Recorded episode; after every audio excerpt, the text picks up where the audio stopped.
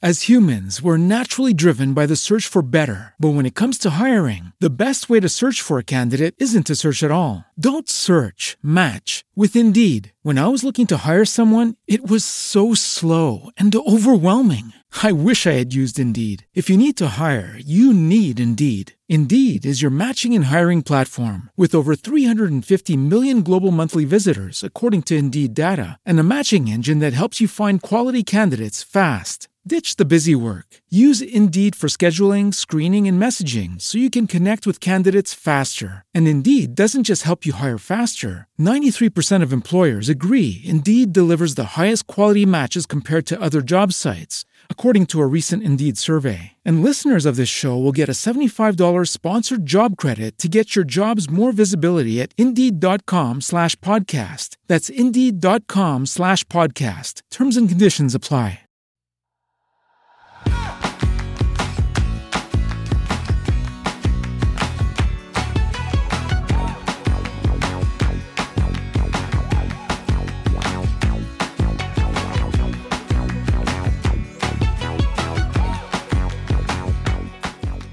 Hola, esto es Plug and Drive, un podcast de Emilcar FM, en su capítulo 21 del 10 de octubre de 2018. Yo soy Paco Culebras y aquí hablaremos sobre vehículos eléctricos de forma sencilla y clara, sobre su uso, funcionamiento, características, posibilidades, ventajas y retos a superar. También tendrás opinión, análisis, noticias, debates y entrevistas para mantenerte informado de todo lo que acontece en el mundo de la movilidad eléctrica y la automoción del futuro.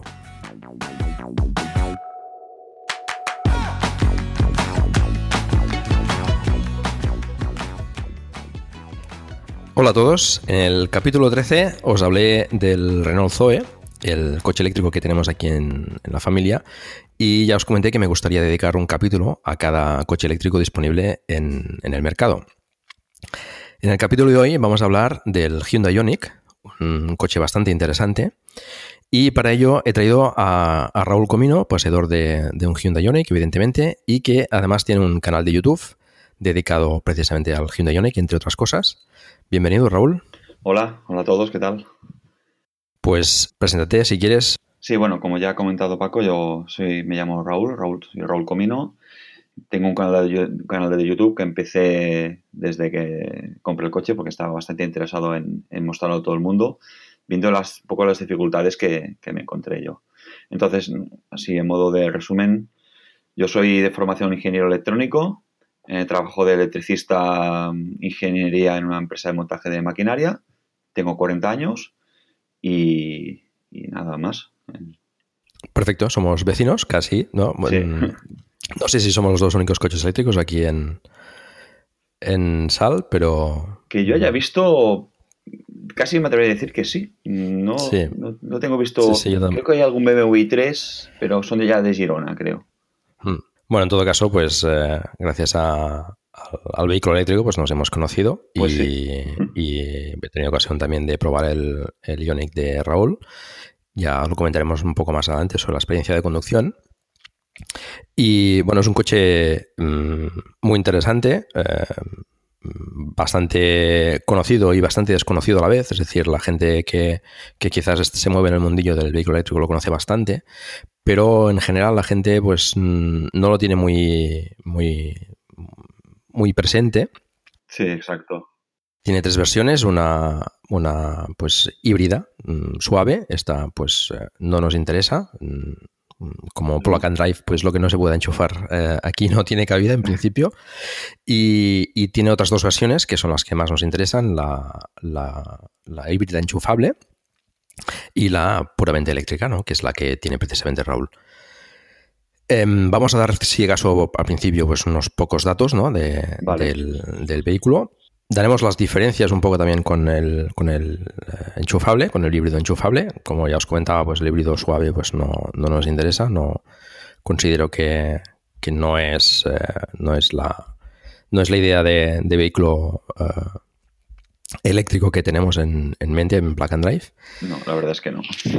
Y, y bueno, pues las medidas son 4 metros 470 milímetros de largo, 1 metro 820 milímetros de ancho y un metro 450 milímetros de alto. Esto lo comparten las dos versiones.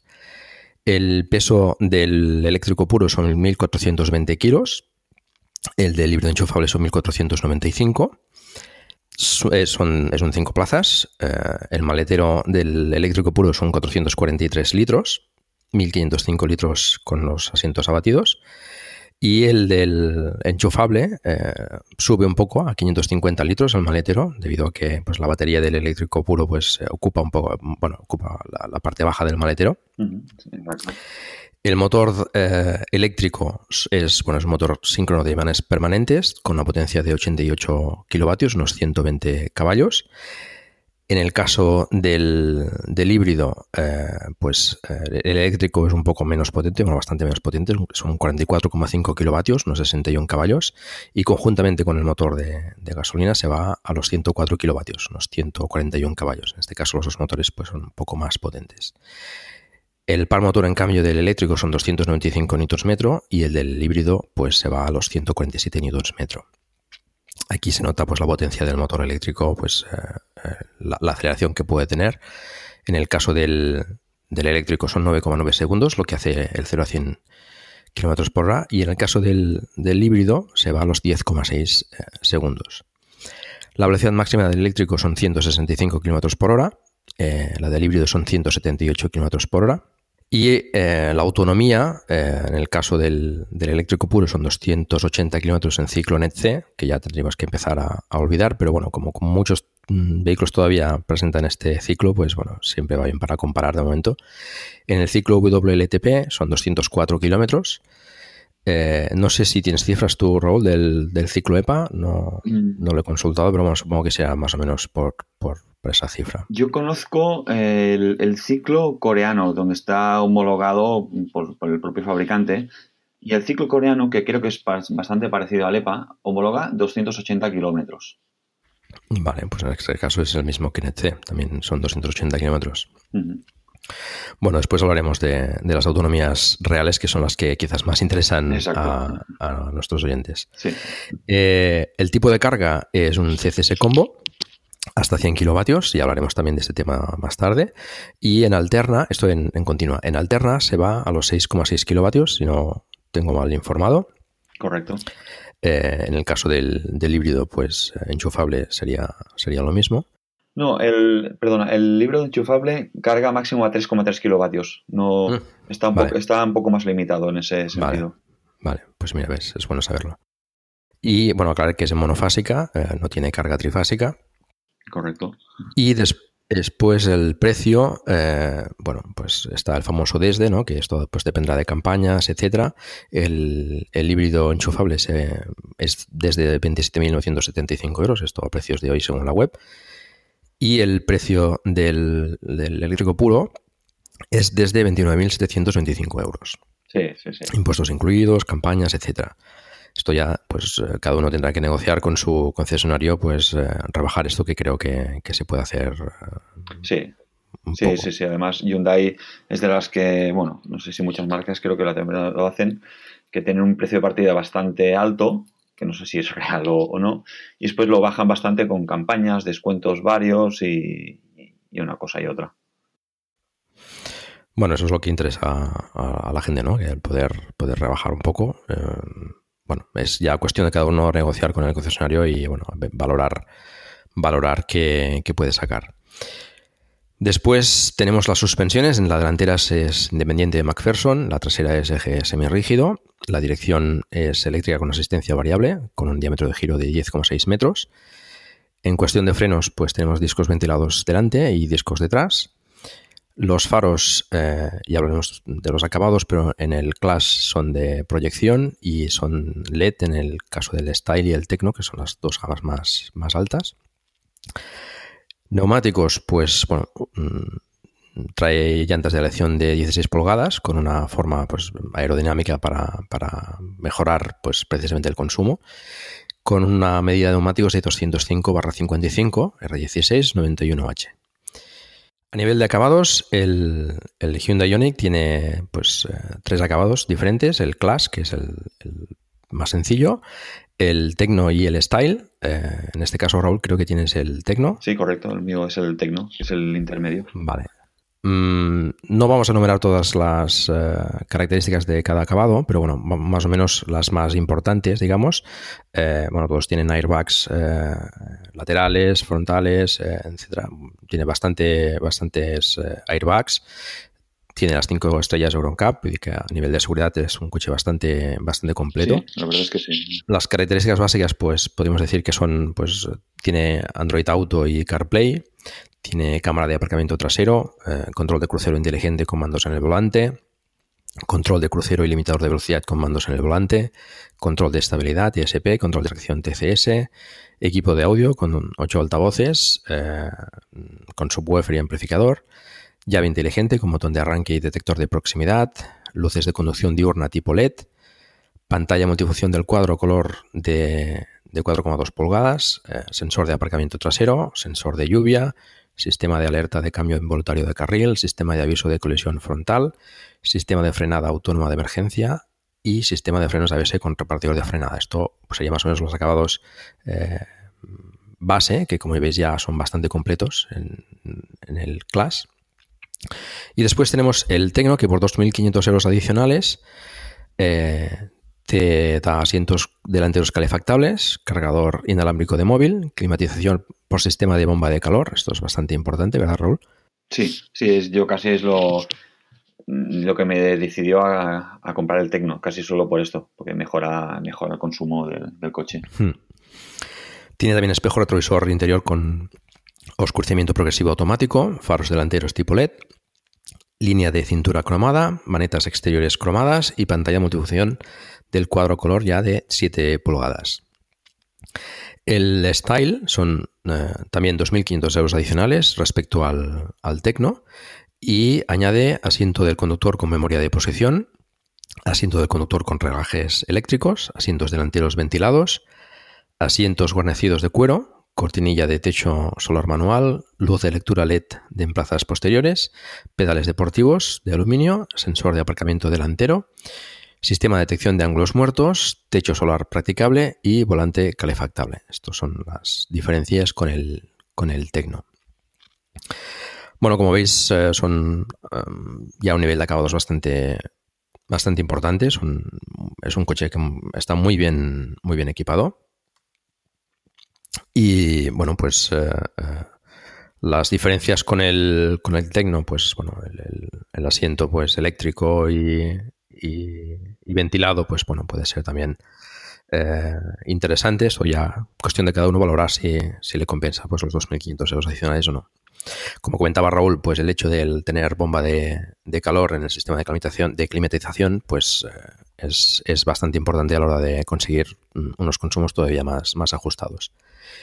Que es una de las cosas que destaca precisamente el Hyundai Ioniq, que es un coche, bueno, yo creo que es el coche más eficiente que hay eh, en carretera, digamos, de, de eh, comercializable.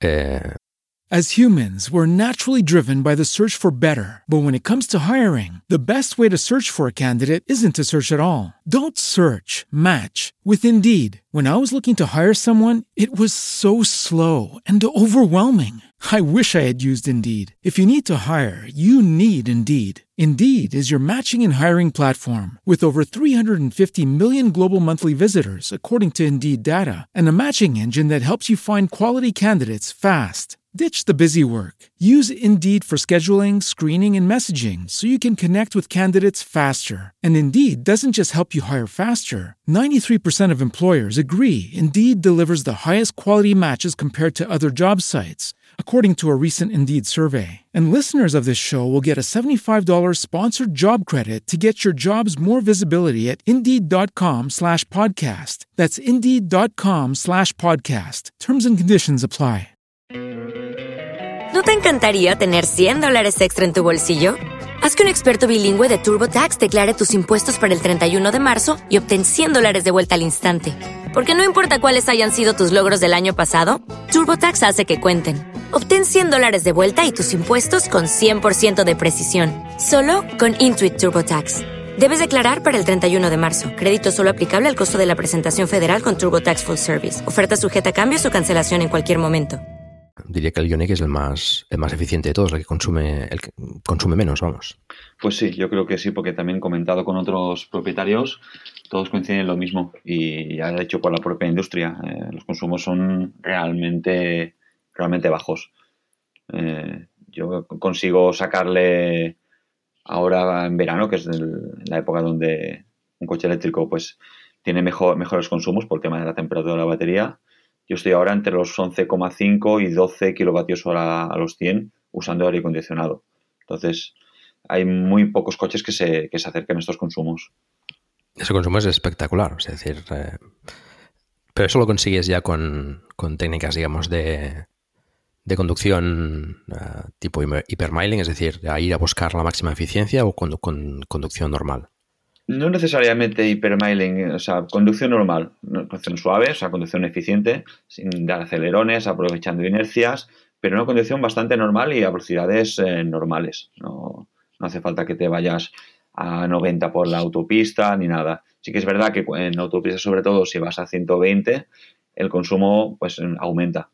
Pero lo que es el, movimiento día a día, que haces un poco 40-50 kilómetros em, mezclado carretera con ciudad y autopista, que es lo que yo hago, me están saliendo esos consumos 11,7, 11,8. Va fluctuando un poquito, depende del, día, pero estás entre eso, estás entre 11,5 y 12. Después ya en invierno cambia, cambia la cosa son consumos muy, muy buenos, muy buenos. Eh, con el Zoe yo a lo mejor con, haciendo conducción súper eficiente, pues mm, llego a 13,5 o 14. Es decir, eh, pero haciendo ya mm, conducción muy, muy, muy, muy eficiente, ¿no? Claro. Entonces, bueno, el Ionic, bueno, la verdad es que la, eficiencia que tiene es espectacular, ¿no?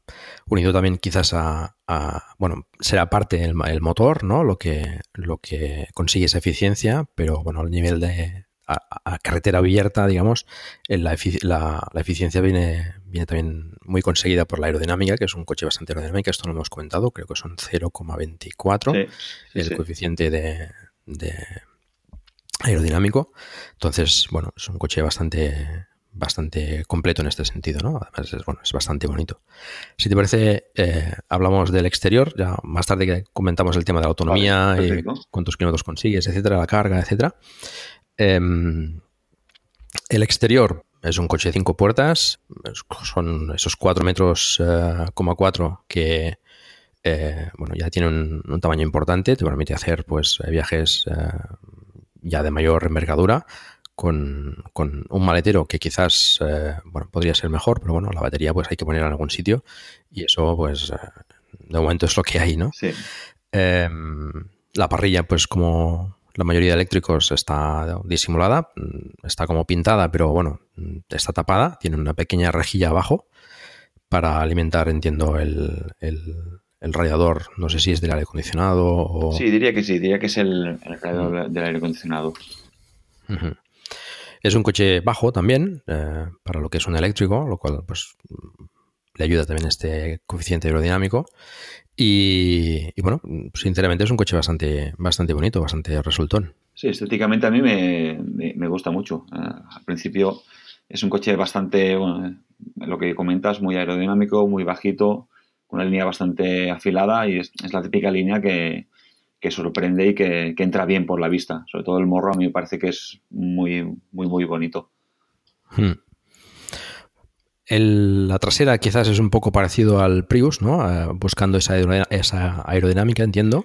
Eh, tiene quizás el, culo un poco, un poco alto, pero... Sí, pero no, no, no le molesta estéticamente. Yo lo encuentro que está bastante conseguido también. Hmm. Bueno, a mí, a mí que me perdonen los del Prius, pero a mí me parece bastante más bonito que, el Prius, ¿eh? el, el Yo creo que sí, yo creo que también. Bueno, el, portón trasero pues, también es un portón tradicional. Em, se abre completamente y tienes acceso total al, maletero. Eh, como comentábamos, también tenemos esas llantas especiales que, bueno, entiendo que ayudan también a la, aerodinámica. estéticamente pues ya va a gustos, a mí no me parecen feas en absoluto. Sí, a mí me gustan mucho, además, al ser blancas, que va asociado con el color blanco, por el tema de equipamiento, hay las blancas y las plateadas, y las blancas solo las montan en el, en el, coche que es de color blanco. Y al principio se hace extraño, pero yo los encuentro muy bonitas, muy, muy a juego con el coche en blanco. El color blanco, por cierto, es el, más exitoso, entiendo, porque casi todos, por decir todos los Unique que veo, son blancos. Sí, se ven, se ven muchos blancos, se ven muchísimos blancos, aunque yo ya he visto, he visto uno negro, he visto uno azul, que lo vi el otro día, pero sí que es verdad que la mayoría, la mayoría son blancos. Y es, y es un color por el que hay que pagar, no es el color base, que precisamente el color base lo encuentro horroroso, que es un naranja así casi butano. Y ese es el color base. Supongo que lo han hecho expresamente para que la gente pague por un color un poco más, más interesante. Sí, porque de ese color no he visto ninguno todavía.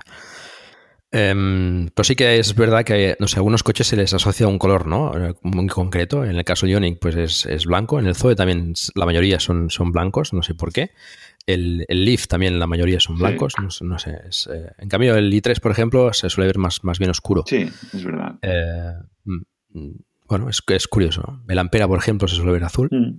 Es, es, es, curioso esto. De hecho, tengo el catálogo aquí delante y en el catálogo todos, todas las fotos que salen son blancos. Quizás alguno plateado, sí, aquí solo uno plateado, pero en general son todos blancos. Es curioso. Bueno, eh, ¿qué más? El puerto de carga lo tiene como si fuese pues el, el, del depósito de gasolina, lo tiene en el lateral izquierdo atrás, si no recuerdo mal. Sí, es el lateral izquierdo trasero, sí.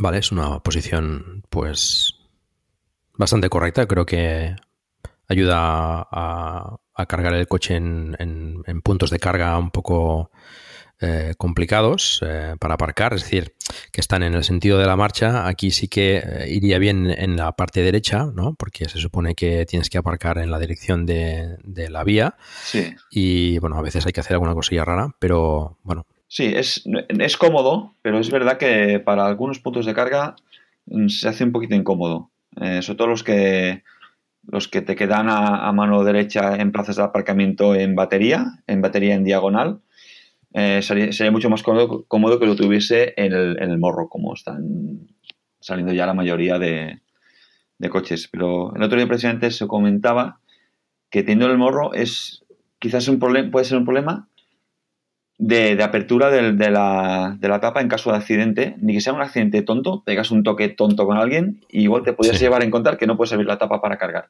aunque en el coche no le haya pasado casi nada. Sí, sí. Y eso en un eléctrico es un drama total.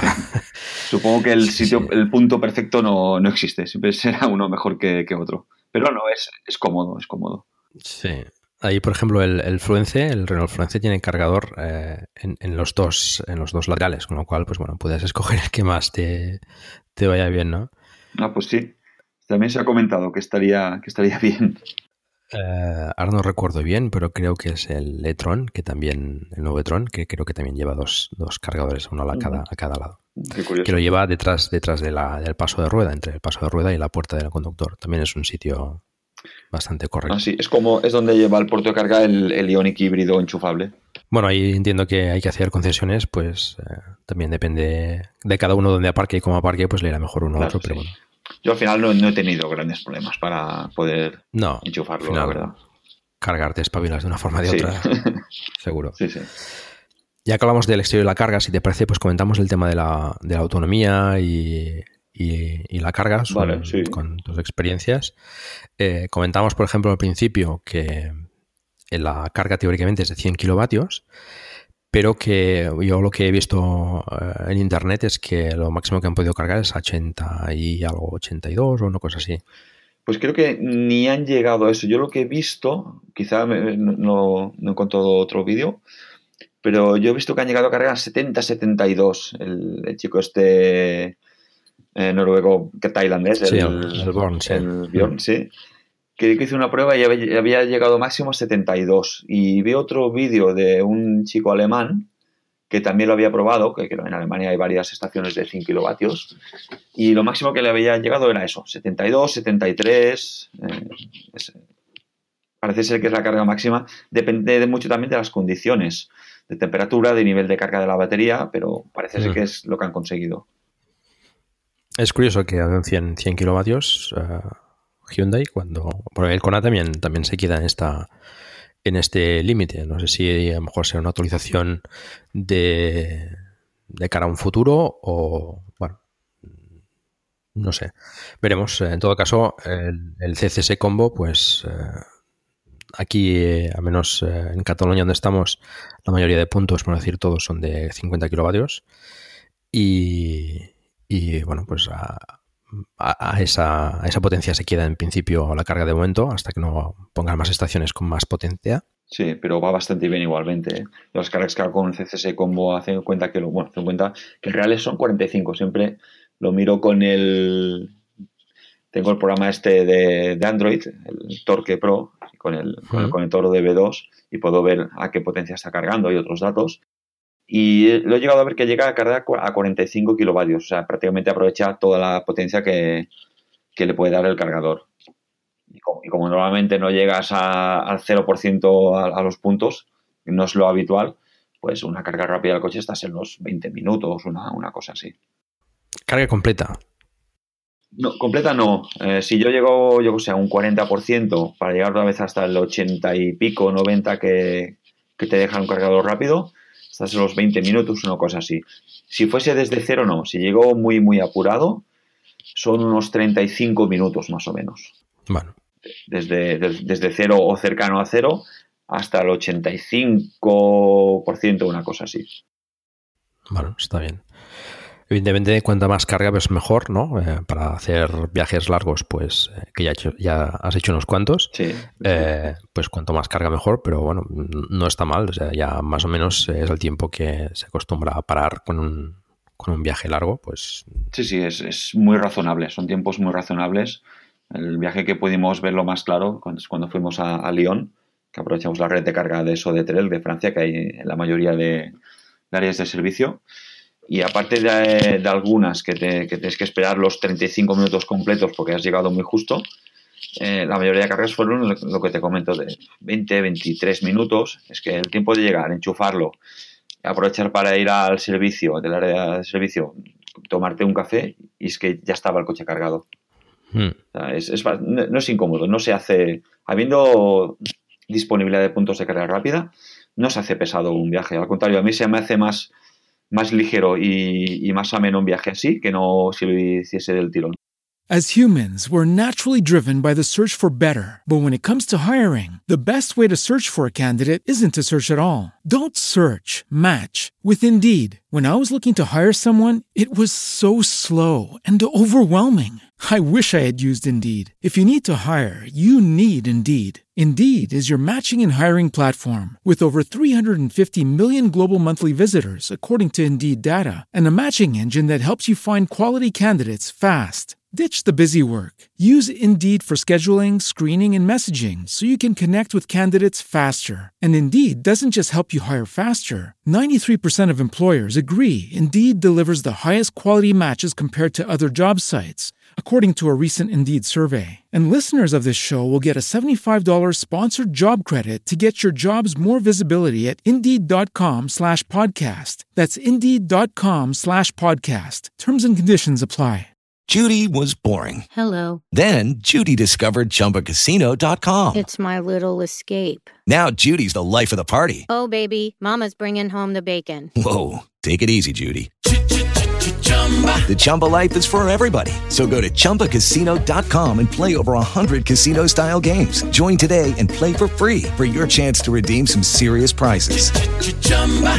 ChumbaCasino.com. No purchase necessary. Void where prohibited by law. 18 plus terms and conditions apply. See website for details. Sí, sí, sí, coincido contigo. ¿Cuántos kilómetros más o menos haces entre, entre carga y carga en un viaje de este tipo largo? Pues en un viaje largo, como tienes que que ir con un poco de previsión y un poco de margen de posible margen de error, de que tengas algún problema con los cargadores y tal. Eh, yo intento hacer un, unos tramos máximos de unos 170 a 180 kilómetros. También dependiendo mucho de, de, la, de, la, orografía, que es lo que le afecta más a un coche eléctrico. La, las subidas le, le, afecta bastante, entonces te tienes que planificar un poquito, hmm. sobre, sobre todo si vas a tener mucha, mucha subida, pero lo habitual es eso, digamos que la horquilla estaría entre los 150 y los 180 kilómetros, ya prever de, de hacer tu parada hacer una carga rápida. Pero bueno, esos 180 kilómetros los haces eh, con comodidad. Sí, sí, sí, sin sufrir, sin sufrir. Los haces bien. ¿Qué, autonomía le sacas al, al Ionic en condiciones, digamos, normales, ¿no? De pues, mezclar ciudad con tramos de en, autovía, en autopista o carretera. Pues en estas condiciones yo estoy sobre los 230, 220, 230 kilómetros, condición normal, respetando las velocidades, sin hacer, sin hacer el burro, sin hacer acelerones. O sea, condición, lo que es una condición normal. Pues está muy bien para los 28 kilovatios hora que tiene la batería, que no sé si lo hemos comentado al principio, no, no me acuerdo, pero eh, creo, que sí, creo que lo hemos comentado. Son 28 kilovatios hora, eh, son 5 kilovatios hora más que el Zoe, por ejemplo, y el Zoe no llega, en mi caso, ¿eh? el, Zoe 230, em, no llega ni, ni de coña, ¿no? A esos, a esos 230 kilómetros. Sí, sí, sí. Y sé de, sé de gente que, que le ha sacado más reales sé de compañeros de, que lo tienen que, que les han sacado más de 250 reales. Ya son condiciones menos autopista, más, más, más uso urbano, pero se le puede sacar, se le puede sacar más autonomía todavía. Pero ya no serían unas condiciones tan de carretera o, o, alta velocidad. Bueno, pues eh, como veis la autonomía es bastante bastante cómoda ya, ¿no? Para hacer mm, pues viajes largos, ¿no? Em, ahora recientemente eh, comentamos en el anterior capítulo, Iberdrola pues, ha presentado esta red de carga por toda España con 200 puntos cada 100 kilómetros. Pues, eh, bueno, básicamente se podrá hacer bastantes, eh, bastantes kilómetros con, con, cierta previsión, porque los cargadores, bueno, pues se pondrán en vías principales y tal, pero, bueno, se puede llegar casi casi a cualquier sitio, ¿no? Unido también a la, a la que he comentado Nissan también recientemente. Eh, que ha anunciado, pues eh, creo que son 100 puntos de carga. Sí, sí, sí. Eh, junto con la gente de SI Charger. pues en este caso creo que son cada 100, 150 kilómetros. Y, bueno, pues con esos 230 de margen, pues tienes autonomía suficiente para ir casi, a cualquier sitio. Sí, sí, totalmente. Con esas iniciativas que has comentado que están ya en marcha, es que es, lo que hace falta porque es las distancias que hacen normalmente en un viaje em, son las habituales de hacer las paradas a descansar y todo eso y, tal como están proyectando parece ser esa infraestructura yo creo que es muy interesante y yo lo que espero que entre ellos se, se coordinen o miren de una manera que si hay tantas iniciativas de ponerlos de manera bien ordenada que no se vaya a pasar que haya dos o tres cargadores de la misma, de, diferentes eh, servicios en el mismo sitio y después tengas vacíos muy, muy largos. Espero que esto se, se, organice un poquito. Pero sí, con toda esta infraestructura, los problemas desaparecerán por completo. Ya no, no creo que haga falta que los coches tengan grandísimas baterías, quizás un poquito más, pero no mucho más. Creo que es más importante una buena infraestructura, que no tanto como el, aumento, el gran aumento de capacidad de las, de las baterías de los coches. Hmm. Sí, sí. Ya con las autonomías que se están hablando actualmente, por ejemplo, con el Hyundai Icona, que ya se va a los 480 kilómetros, pues eh, te permite ir casi a, a, cualquier sitio.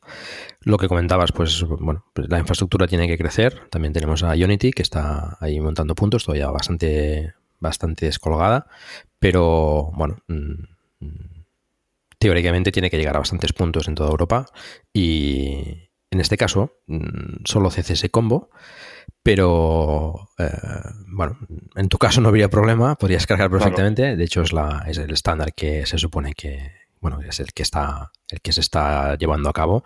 La mayoría de, vehículos que salen ya son CCS combo, excepto los, los japoneses. Eh, sí.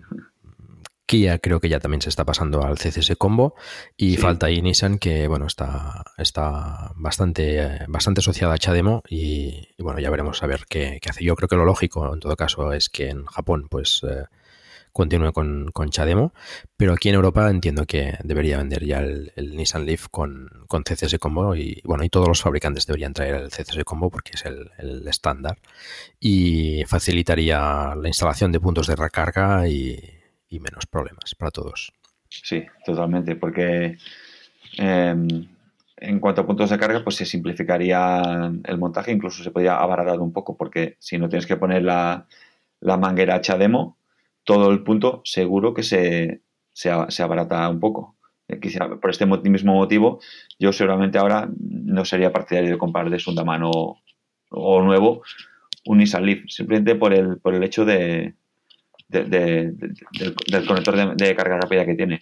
también depende si tú vas, si vas a hacer habitualmente viajes que vas a necesitar carga rápida o no. Si, si tú el uso que le vas a dar al coche es urbano o, urbano o poco más, pues la verdad es que no tampoco te va a influir mucho ese, ese factor. Pero si vas a viajar mucho, yo ahora yo creo que no me compraría un Nissan Leaf.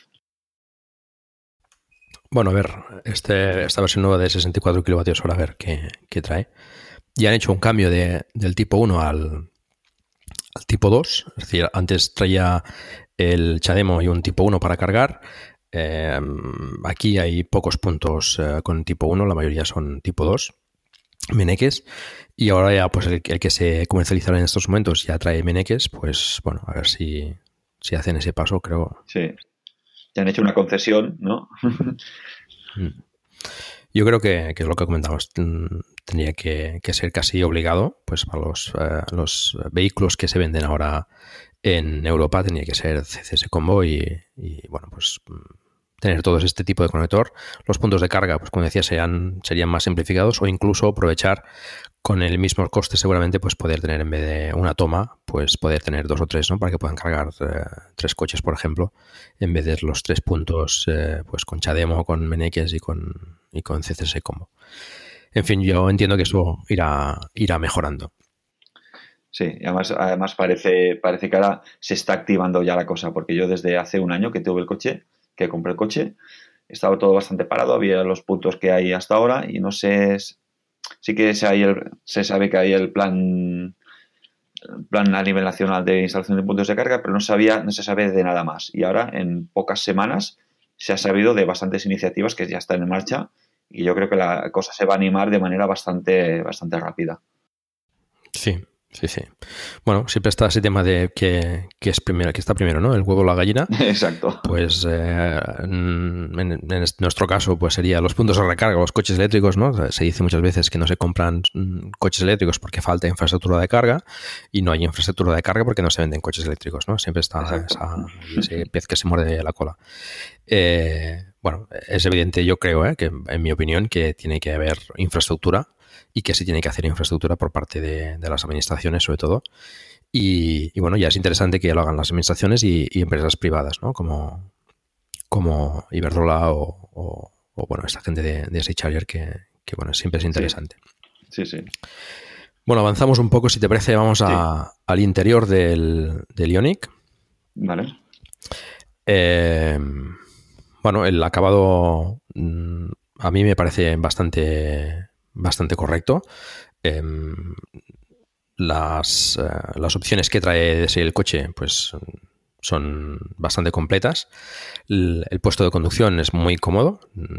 Yo tuve ocasión de probarlo con Raúl la semana pasada y me pareció, pues, eh, puesto de conducción bastante cómodo. Todas las cosas, los botones, las opciones las tenemos bastante a mano. Y mm, bueno, a mí personalmente me gusta quizás más el, el Ionic que el Kona, por ejemplo, ¿no? La, distribución interior. Eh, la veo más, eh, no sé, más integrada, ¿no? las pantallas estas eh, que trae el Kona así como sobresaliendo no me acaban de, convencer, pero esto ya es cuestión personal. Mm, en, en este sentido, la del Ionic pues está bastante, bastante bien integrada. El hecho de que tenga CarPlay y Android Auto es bastante interesante también. Sí, va, funciona muy bien, la verdad. Mm. El cuadro de instrumentos, pues me gustó bastante, da, mucha información. Em, es bastante completo. Eh, te da pues la información típica de la batería, de, la autonomía restante, eh, del bueno, lo que en los térmicos digamos es la, los, los cuentas revoluciones, pues en este caso, como no tenemos, eh, bueno, te das normalmente una, una estimación o una, una, idea de lo que estás eh, pidiendo el motor ¿no? en, en, potencia y si estás recargando o no. Mm, pues eh, lo vi bastante, bastante completo y me gustó bastante el cuadro de instrumentos. Sí, la verdad es que es muy, a mí me gusta muchísimo. Incluso la calidad que tiene se ve, se ve muy bien, es, responde muy rápido, no tiene, no tiene retardos como, como algunas pantallas. A mí me gusta mucho también, la verdad es que tiene, este, creo que tiene un muy buen diseño. Y sobre todo la pantalla central, lo que comentas, eso de que esté aquí tan bien integrada, hace que sea bastante cómoda y bastante eh, fácil de, ver y de, utilizar. Eh, lo que comentas del Kona, que está aquí más, más alta, más vertical, es, seguramente es incómoda. Yo probé, cuando hice la primera revisión del coche me dejaron me dejaron de sustitución un Hyundai y, un i30 creo que fue y tenía la pantalla así como la del Kona, así alta y la verdad es que no me gustó nada, nada, nada, no sé. El, Kona todavía no lo he podido ver, pero si es la misma pantalla, pues no me gustará. No, no está mal el Kona, pero mm, me gusta más la situación que eh, o la distribución que han hecho en el Ionic. Pero bueno, esto ya va mucho a gustos, ¿no? Hay que mejor le, gustará más la pantalla más alta para verla mejor o, o apartar menos la vista de la carretera. Bueno, esto ya, ya va, Sí, sí, sí. El Kona trae HAT, no sé si el Ionic no, no, recuerdo, pero creo que no, ¿no? No he visto tampoco las opciones el HAT, este, esta pantallita que te sale en, detrás ah, del... El, head-up display. Sí. no, eh, el Onic no lo tiene. No tiene ni, en opción ni, nada. Sí que, es, sí que es verdad que he visto que el Onic lo tiene. Hay el Onic, el Kona. Que, pero te da, no sé qué información te da, quizás solo eh, velocidad y poca cosa más, ¿no? Bueno, da velocidad, da algún, alguna uh, indicación del, de la navegación, si tienes que As humans, we're naturally driven by the search for better. But when it comes to hiring, the best way to search for a candidate isn't to search at all. Don't search, match with Indeed. When I was looking to hire someone, it was so slow and overwhelming. I wish I had used Indeed. If you need to hire, you need Indeed. Indeed is your matching and hiring platform with over 350 million global monthly visitors, according to Indeed data, and a matching engine that helps you find quality candidates fast. Ditch the busy work. Use Indeed for scheduling, screening, and messaging so you can connect with candidates faster. And Indeed doesn't just help you hire faster. 93% of employers agree Indeed delivers the highest quality matches compared to other job sites, according to a recent Indeed survey. And listeners of this show will get a $75 sponsored job credit to get your jobs more visibility at Indeed.com slash podcast. That's Indeed.com slash podcast. Terms and conditions apply. Hello, it is Ryan, and we could all use an extra bright spot in our day, couldn't we? Just to make up for things like sitting in traffic, doing the dishes, counting your steps, you know, all the mundane stuff. That is why I'm such a big fan of Chumba Casino. Chumba Casino has all your favorite social casino style games that you can play for free anytime, anywhere with daily bonuses. That should brighten your day a little. Actually, a lot. So sign up now at chumbacasino.com. That's chumbacasino.com. No purchase necessary. BGW. Void were prohibited by law. See terms and conditions 18 plus. Que es la izquierda o derecha. Creo que te da también la, la velocidad máxima de la vía. Uh, bueno, ves información que tienes ahí. Hay gente que le gusta y hay gente que no que le molesta, ¿no? Al tener eh, indicaciones ahí en medio de la carretera. Ya. No he probado ningún coche todavía que tenga head-up display. Y no sé. A ver si me pruebo alguno y puedo, puedo dar mi opinión. A ver, ¿qué más? Eh, una cosa que me gustó mucho del, del es eh, el tema de la regeneración, ¿no? Las, las, levas que tiene en el volante tienen unas levas a izquierda y a derecha eh, en, muchos coches se usan para cambiar de marchas. En este caso, las marchas pues eh, son botones. En, el caso del Zoe, por ejemplo, es una palanca de cambios. Mm, y como en muchos automáticos, ¿no? que tienes la palanca para pues, la directa, el neutro, el, reverse, la marcha atrás y el, parking. En este caso, el Ionic y, el Kona también eh, trae botones. Ya muchos fabricantes están sumando esta. El, el, e-Pace, el Jaguar también trae botones. Eh, yo en el poco tiempo que pude probar el coche, mm, bueno, me pareció cómodo. No sé tú que tienes más, más experiencia, ¿qué tal te ha parecido la conducción con botones? Pues a mí me encanta. O sea, es una cosa muy cómoda porque no tienes ninguna palanca que esté molestando por, por ahí en medio y a mí me parecen muy, muy, muy cómodos. Una, solución bastante bien integrada, bastante bien hecha. A mí me gustó mucho. Yo creo que el tema de las palancas es una cosa que están, están del pasado ya, sí, sí. Están guardando todavía de los coches térmicos y yo creo que es un anacronismo ahora mismo. Pues precisamente, precisamente probé cuando tuve dos días el Zoe en préstamo, que me lo dejaron. Además, la noté muy dura, muy, la noté incómoda, realmente incómoda la palanca del, del Zoe. Y también probé el Nissan Leaf y tiene esa especie de botón que tiene como varias posiciones eh, de la izquierda y abajo y tal, y no me gustó nada tampoco. Es que hay que, hay que ir a lo simple. Al final creo que, como en todo, lo más simple es lo que mejor funciona. Y esto es, simplicidad pura. Es un botón para adelante, un botón para atrás y un botón para parking. Y un botón para punto muerto, ya está. A mí, a mí me encanta esta, esta solución. Y lo que comentas de las levas para la regeneración es una maravilla. Yo estoy encantado. Es la manera tan fácil y tan, intuitiva de, cambiar la, la, fuerza de regeneración. Es que no tienes que quitar las manos del volante para nada. No, no, está muy bien y además, eh, bueno, es, una opción que, no todos los eléctricos tienen, ¿no? en mi caso, por ejemplo, el Zoe no, no, tiene, no tiene esta posibilidad eh, y es muy, muy cómoda, es decir, depende de la conducción que, hagas, pues te puede interesar tener que, regenerar más, es decir, que el coche a la hora de, frenar, levantar el pie, eh, pues ejerza, ejerza más, más, más potencia en el motor para regenerar y consecuentemente pues te retiene más, ¿no? Te permite pues con la regeneración máxima conducir con un solo pedal prácticamente, lo cual pues bueno puede ser muy cómodo en, ciudad, por ejemplo, y en cambio en ciudad, eh, en cartera abierta, perdón, eh, pues te interesa eh, en la mayoría de ocasiones menos regeneración, ¿no? Con lo cual pues bueno vas adaptando esa regeneración con las levas de forma muy fácil con el, en el volante a tu necesidad, ¿no? Lo que sería interesante es eh, bueno, que tuviese algún tipo de programación automática, ¿no? Depende de, la velocidad que vayas. Eh, es decir, si estás en ciudad o estás en carretera abierta, pues que él solo ya se autoprograme, digamos, ¿no? La regeneración. Pero bueno, esto ya es rizar el rizo quizás, ¿no? También puede ser eh, contraproducente en, según qué, ocasiones. Pero bueno, una, una, opción de este tipo sería interesante para adaptarla a, a, pues a una conducción automática, ¿no?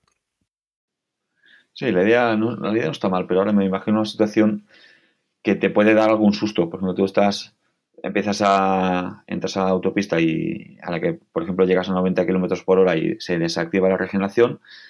Si, no, eres consciente de qué ha pasado, tú te esperas que vas a tener una respuesta del acelerador que, después no la, no la vas a tener en realidad. Entonces, pero la idea es buena. La idea, la verdad es que es bastante buena para, automatizar un poco el, proceso. sí, sí. Em, después tienes también la opción de, de cambiar el tipo de conducción. Si no recuerdo mal, son tres modos, ¿no? El normal, el, eco y el sport.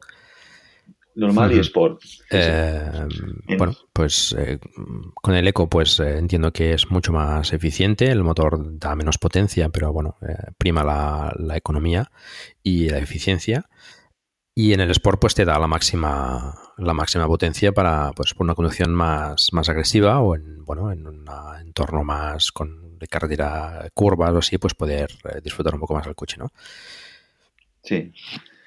Sí, sí. En, yo, por la experiencia que tengo ya en el modo eco y en el normal, es bastante parecido. Eh, de hecho, la respuesta al acelerador es casi la misma. Se nota una pequeña diferencia, pero no hay mucha diferencia. Yo incluso la mayoría de veces lo tengo en normal porque en, en eco la respuesta del acelerador me parece hasta demasiado blanda, demasiado, demasiado suave y entonces para que acelere instintivamente para que acelere tú le vas le pisas más que, que, en, normal y no sé si realmente influye el que, en que gastes menos. Realmente para, para gastar poco o para hacer el mínimo consumo deberías ir en eco y muy consciente de aceleraciones, aceleraciones muy suaves y, todo. Entonces, ya te digo, entre el eco y normal no le encuentro demasiada diferencia.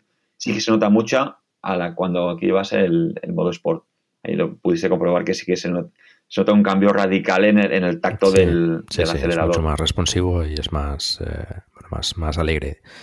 Eh, me gusta más, también te, cambia el cuadro dependiendo de, del tipo de conducción y también me gustó más el cuadro de, la, de la, opción en Sport que, el de los demás, ¿no? Es más, no sé, es más bonito. Sí, le dan como una apariencia más, más agresiva y al cambiar con un color así naranja, un... Es, diferente. ¿Sabes si también influye en la potencia del climatizador, el, diferente tipo de conducción. En el Zoe, por ejemplo, eh, con el modo eco, eh, en el Zoe tenemos dos opciones solo, eco o no eco. En el modo eco el, climatizador es más, es más, bueno, es menos potente, digamos. Sí, sí que, sí que hay diferencia y además es programable. Tú puedes escoger en, en cada modo más o menos qué, qué potencia o qué, qué, manera de trabajar quieres del climatizador. Sí que, que, trabaje de manera completa o que trabaje de manera más suave consumiendo, consumiendo, consumiendo menos. Lo puedes personalizar para cada tipo de conducción, con lo que mm, te deja bastante margen para ajustarlo exactamente a, a tu gusto. Vale siempre es bueno, ¿no? Eh, poder, eh, cuanto más puedes ajustar, pues más lo puedes eh, adaptar a tus necesidades. Sí, sí, exacto. Bueno, respecto al interior, pues en la parte delantera, mmm, poca cosa más añadir, unas guanteras también bastante amplias, puedes almacenar bastantes objetos en, tanto en las puertas como en la consola central. Eh, me parece curioso el, espacio que deja, digamos, entre la consola el apoyabrazos, donde está también el, cambio de marchas, por decirlo de alguna manera, y lo que sería ya la, la, los, los, botones de, de, climatización, digamos, ¿no?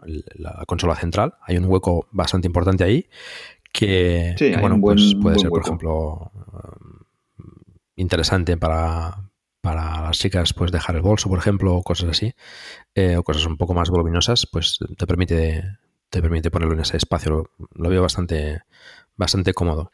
Sí, es bastante, es bastante útil, la verdad. En tu caso también pues está el, tema de la, recarga inalámbrica del móvil, lo cual pues también es muy, útil. Eh, ya pues muchos modelos ya de móvil te vienen con la carga inalámbrica y siempre, siempre es interesante tener esta opción.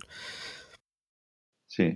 En el caso del, Ionic, de, no sé si es en todo eso igual, en todos los acabados, pero diría que sí. Eh, el, hueco de carga inalámbrica para el móvil no está en el hueco este grande de abajo, sino que está a la derecha de los botones de cambio de marcha hay un hueco que es el específico para, para, para la carga de, inalámbrica del móvil. Creo, diría que en el Kona, tú que lo has visto, me lo confirmarás. Creo que en el Kona está en la parte de abajo. Sí, creo que sí. No, no, estoy seguro tampoco, ¿eh? porque lo pude mirar pude ver muy poco tiempo, pero vale. mmm, diría que sí, que tiene abajo como una especie de también de agujero y ahí puedes cargar el, el Uh -huh. móvil. Vale. Pues el Ionic lo tiene justo a la derecha de donde están los botones de, del cambio de marchas. Así un poco, queda un poco más alto, no queda, no, no queda tan abajo si, si, estuviese en el hueco. Vale, y bueno, pues en el interior poca cosa más. Eh, las plazas traseras, pues también mmm, bastante cómodas. Eh, se ve un espacio bastante correcto para las piernas. Eh, tiene también pues la, después, la posibilidad de, de, abatir los asientos pues en, en 60-40, ¿no? Sí, sí, sí. Y bueno, te permite, yo creo que además habéis dormido incluso dentro del coche, ¿no? Sí, ya más de uno habrá visto mi, un vídeo en el canal donde hemos dormido en el coche. Nosotros nos gusta bastante ir a la montaña y dormir en, en plan lo que se dice camper. De hecho, tenemos una furgoneta que ahora la pobre le damos bastante poco uso porque es un pequeño inciso, pero eh, cuando compras un coche eléctrico, al principio cuando lo desconoces, pues lo, te lo planteas más como, segundo coche. Pero cuando le vas dando uso y ves las posibilidades que tienes, y más con los coches que hay ahora, con la autonomía que dan, acaba pasando a, primer coche. O sea, intentas evitar al máximo el uso de, del, coche que te queda de, combustión. Entonces, en nuestro caso, pues tenemos una pequeña furgoneta que la tenemos preparada para, para dormir y entonces el, la idea fue, va, vamos a intentar a ver si podemos dormir también en el, Ionic. Y sí, se puede, se puede dormir. Tienes que prepararlo un poco porque los asientos tampoco quedan, los respaldos no quedan completamente abatidos, entonces hacen un poquito de pendiente. Entonces tienes que adaptar un poco con un colchón hinchable, pero sí, se, se puede. De hecho, hemos dormido y mm. se, se, duerme bien. Se duerme bien, sí, sí. Esto ya veis que eh, lo que comentaba Raúl sobre el, el segundo coche y el primer coche pues eh, lo hemos dicho bastantes veces aquí en Plug and Drive, todo el mundo que viene uh, pues nos lo comenta y bueno, ya veis que, que, es así, ¿no? El coche eléctrico se acaba, se acaba situando como el primer vehículo, sea de menos calidad o sea de menos, eh, eh, menos tamaño, o sea de, de menos potencia, es igual, da igual. Siempre se acaba convirtiendo en el coche principal porque es más divertido de conducir, más, más relajante. Es, bueno, yo creo que tiene toda ventaja respecto a un coche térmico, ¿no? Y, y siempre acaba siendo así, ¿no? En este caso, Raúl nos lo, nos lo vuelve a confirmar. Sí, sí, yo lo confirmo totalmente porque incluso haces lo posible para que siempre sea el, primer, el primer coche. Tienes que hacer algún viaje que dices, hostia, este va a ser complicado. Pero miras la manera de poder hacerlo con eléctrico. O sea que ya intentas negarte a, o intentas evitar coger el coche de combustión porque dices, hostia, lo, lo que me va a costar de gasoil, lo que voy a contaminar otra vez, que ya, como ya estamos en, con esta conciencia de que sabemos lo que estamos contaminando, de manera directa con el coche, pues intentas evitarlo al máximo. Entonces haces lo posible poder, por poder eh, llegar con el coche eléctrico, aunque sea más complicado. As humans, we're naturally driven by the search for better. But when it comes to hiring, the best way to search for a candidate isn't to search at all. Don't search, match with Indeed. When I was looking to hire someone, it was so slow and overwhelming. I wish I had used Indeed. If you need to hire, you need Indeed. Indeed is your matching and hiring platform with over 350 million global monthly visitors, according to Indeed data, and a matching engine that helps you find quality candidates fast. Ditch the busy work. Use Indeed for scheduling, screening, and messaging so you can connect with candidates faster. And Indeed doesn't just help you hire faster. 93% of employers agree Indeed delivers the highest quality matches compared to other job sites according to a recent Indeed survey. And listeners of this show will get a $75 sponsored job credit to get your jobs more visibility at Indeed.com slash podcast. That's Indeed.com slash podcast. Terms and conditions apply. With the Lucky Land slots, you can get lucky just about anywhere.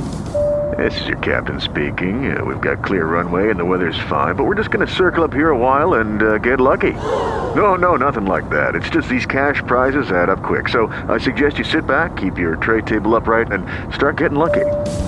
Play for free at LuckyLandSlots.com. Are you feeling lucky? No purchase necessary. Void where prohibited by law. 18 plus terms and conditions apply. See website for details.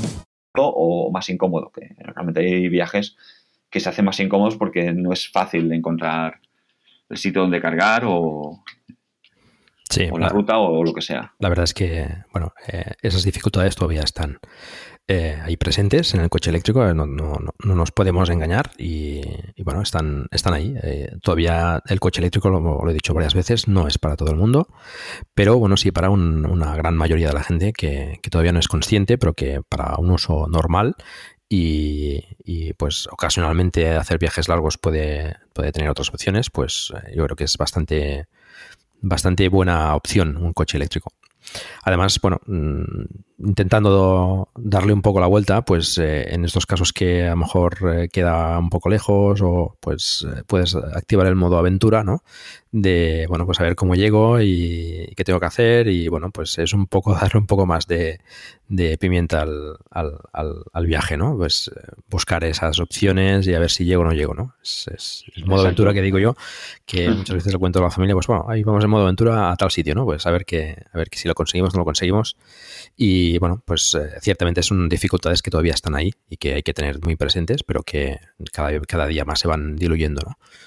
Sí, sí, exacto. Y lo que comentas es, es verdad que un viaje... Mmm vulgar o normal que harías de, de una manera hasta aburrida con, con, otro coche, con un coche de combustión.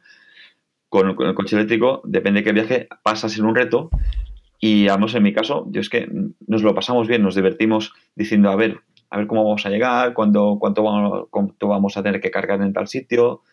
Es lo que dices tú, pasas en una aventura y además que es que te lo pasas bien. Nosotros normalmente te lo pasas bien. Algún día pues puedes llegar a sufrir, porque yo he llegado a sufrir pocas veces, la verdad, ¿eh? muy pocas veces hemos tenido que, ir sufriendo porque no, porque no llegábamos o por, lo que sea. Pero sí, puede pasar. Em, aquí no. Las cosas son como son. Hay veces que, que, no llegas o que llegas y no puedes cargar. Entonces hay dificultades, está claro. Sí. El coche eléctrico tiene muchas ventajas y, y algunas son además pues de imperativo eh, cumplimiento como reducción de emisiones, etcétera. Pero bueno, tiene dificultades y hay que explicarlas también. No, no, no tenemos que engañar a nadie, ¿no? Cuando pues la gente te pregunta por el coche eléctrico, pues tienes que decir las cosas buenas, que son muchas, pero también tienes que decir la realidad. Y es que todavía, pues, eh, para según quién, pues quien haga muchos kilómetros, por ejemplo, al día, pues, eh, o se compra un coche con mucha autonomía, pues tipo esto del Kona o, o o un Tesla, ya son precios eh, mm, bastante elevados, o, o tienes que irte a un, a un híbrido enchufable o, o, no, o no de combustión, ¿no? Siempre mejor el híbrido enchufable. Yo ya lo he explicado varias veces, pues eh, lo mejor que te puedes comprar es un coche eléctrico, en, el sentido de, pues, de, de, de, de, poder contaminar menos, etcétera, y, siempre dentro de tus, de tus, posibilidades. Después un híbrido enchufable y, bueno, si no, pues un híbrido y si no, pues uh, un coche de gasolina o en última instancia un coche diésel, ¿no? Siempre teniendo en cuenta que eh, lo que menos contamina pues es ningún tipo de coche. Es decir, Exacto. lo que puedas hacer caminando o en bicicleta, pues eh, mejor. Exacto, eso está, está claro. Pero bueno, no, no, todo el mundo tiene esas posibilidades, ¿no? Tiene, pues vive lejos o, o el transporte público no es, eh, no es adecuado, no, no con la suficiente regularidad, etcétera. Pues bueno, tiene que ir a otras opciones. Yo creo que hoy en día ya con el, con el coche eléctrico y el híbrido enchufable, yo creo que, que que más o menos puedes, puedes ir a cualquier sitio. Sí, sí, sí, totalmente. Sí o sí. Otra cosa es pues el tema económico, ¿no? Pues un, un, híbrido enchufable pues también tiene un coste bastante más elevado, ¿no? Ya ahí ya tenemos que esperar a que las, las fabricaciones en, en, grandes cantidades pues abaraten el coche eléctrico. Sí, sí, exacto. No hay más. Bueno, pues básicamente el interior, eh, bueno, está el tema del maletero, que no hemos comentado también un poco en el exterior, pero bueno, el maletero, pues eh, es un poco justo, sí, sí, sí. Uh, la verdad, mm, por el tema de la batería. La batería, pues eh, en muchos eh, vehículos eléctricos, en el caso del Zoe, por ejemplo, pues la batería eh, está debajo del, del, de los asientos, de tanto delanteros como traseros. Y en el caso del, del Hyundai, pues coge los asientos traseros hasta el, el maletero, ¿no? Mm, en el caso del híbrido enchufable, pues creo que coge solo la parte de asientos delanteros, ahí traseros, perdón, y, bueno, pues le da una, un maletero un poquito más grande. Pero bueno, en todo caso, mmm, el maletero, al ser un coche también mmm, largo, pues no está nada mal. Sí, la verdad es que el maletero en líneas generales está bastante bien. O sea, tienes bastante espacio. De hecho, nosotros lo hemos llenado bastante y caben cosas. El problema es ese que como al tener parte de la batería debajo pierdes profundidad. La profundidad habitual que hay en la mayoría de maleteros de coches, pues aquí la pierdes. Está claro que tiene menos maletero, pero aún así no está mal. No, no está mal el espacio de maletero que tiene. Bueno, son... Eh, ¿Cuánto era? Maletero 443 litros, pues bueno, no está nada mal. Eh, pero bueno, son concesiones que hay que hacer. Siempre mm, la batería hay que poner en algún sitio. Eh, cuanto más baja, pues mejor. Y yo entiendo que la mejor opción, o quizás la menos comprometida, sería pues la que, la que se haya llamado denominar patinete, ¿no? La opción, pues la batería entre los dos ejes que es la que usan la mayoría de, vehículos eléctricos, pero en este caso en el Ionic, por ejemplo, la, situación de la batería pues le permite también tener menos eh, y bueno, más, más aerodinámico, lo cual le da también más eficiencia y más autonomía en viajes largos. Mm, bueno, mm, siempre es un compromiso y a veces, pues bueno, a unos les puede ir mejor y a otros les puede ir peor, pero bueno, es una, es una opción bastante, bastante válida. Exacto, el coche, el coche perfecto, digamos que o no existe o, es, es, muy difícil de, conseguir. Aunar todo lo bueno y nada de lo malo, ¿no? Sí, sí. Pues eh, en referencia a esto, podríamos comentar, por ejemplo, eh, eh, precisamente esto, ¿no? Que es lo que más, eh, más te gusta y lo que menos te gusta del. Bueno, antes, si te parece, antes vamos a hablar del infotainment, del, del, del Ionic. Sí, vale. Eh, como comentamos, tenía el cuadro eléctrico eh, y el cuadro de instrumentos de, de velocímetro, etcétera, en, detrás del volante. Eh, bueno, es bastante completo sí. y, y, bueno, ya hemos comentado más o menos eh, las opciones eh, que tiene el, el, cuadro. Pues toda la información de batería, autonomía, etcétera.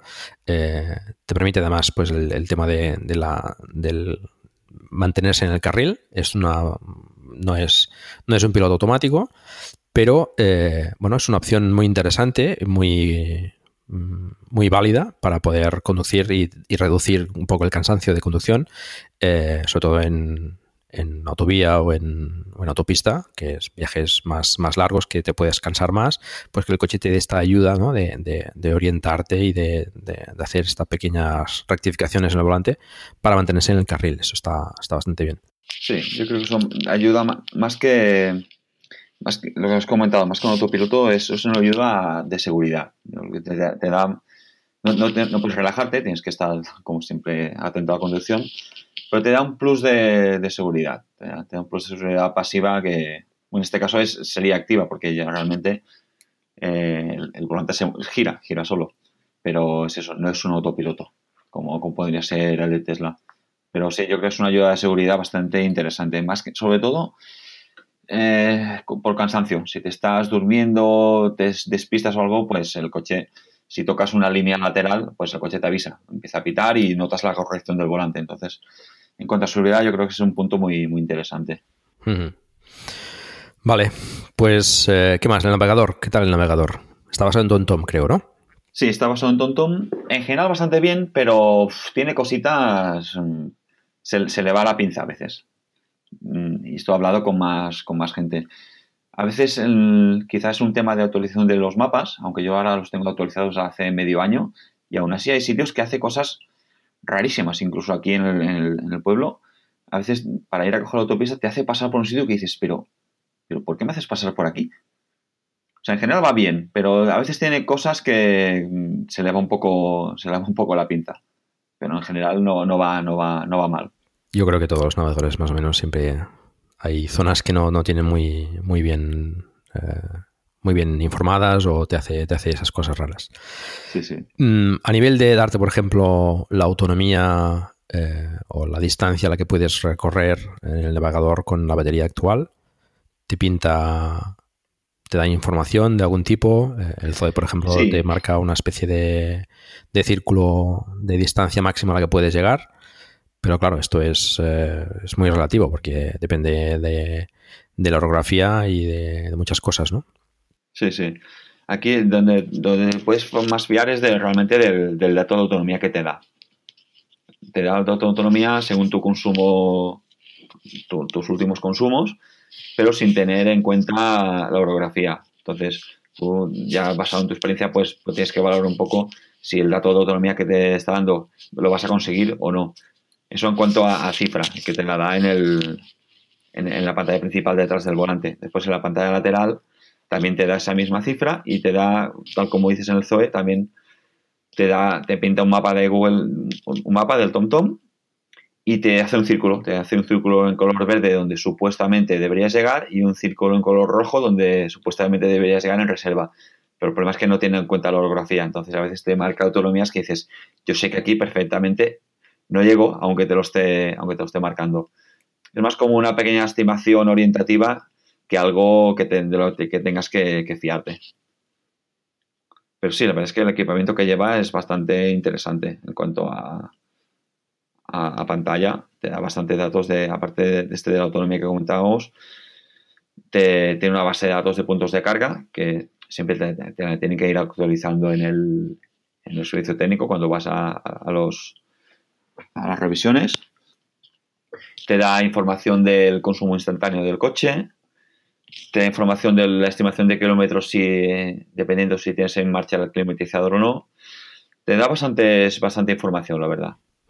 Los puntos de carga que utilizas, eh, que no estén marcados, también te los guarda como puntos de recarga disponibles. Los puedes entrar como favoritos, pero tú no puedes entrarlos en la propia base de datos del coche. Entonces es un poco así de aquella manera. Porque tú te puedes hacer tu pequeño registro de puntos, pero claro, solo será para tu coche y no, no es actualizable para otros. lo que sería interesante es que tú pudieses, en la propia base de datos del coche, que lo pudieses mm, actualizar y que estuviese integrado en el propio, en el propio, sistema del coche. Pero sí que, los, sí que los puedes guardar como favoritos. El Zoe los guarda automáticamente. Cuando, cuando cargas en un sitio, pues él, ya lo considera como un punto disponible. Vale, o sea, pues eso, eso es interesante. Esto el, el Ionic no lo hace. Tiene cositas que estaría bien que las mejoraran. Por ejemplo, no tiene, que esto yo lo encuentro bastante cutre a las alturas que estamos, que no le han puesto un sistema de una app, una app para monitorizar el coche remotamente. Sí, sí. Sí que, sí que está en. Supuestamente está previsto para la siguiente revisión del Leonic o el siguiente restyling del, del Leonic, que creo que es hasta. Creo que en Estados Unidos funciona. Creo que se llama el Blue Link, que ya trae esto. El coche debe llevar una tarjeta SIM y entonces te, te conectas con el coche, ves autonomía, ves estado de carga, ves, ves información. Pues la versión europea no lo trae y lo encuentro una cosa a las alturas que estamos bastante cutre. Sí, porque prácticamente todos los eléctricos traen, traen esta posibilidad.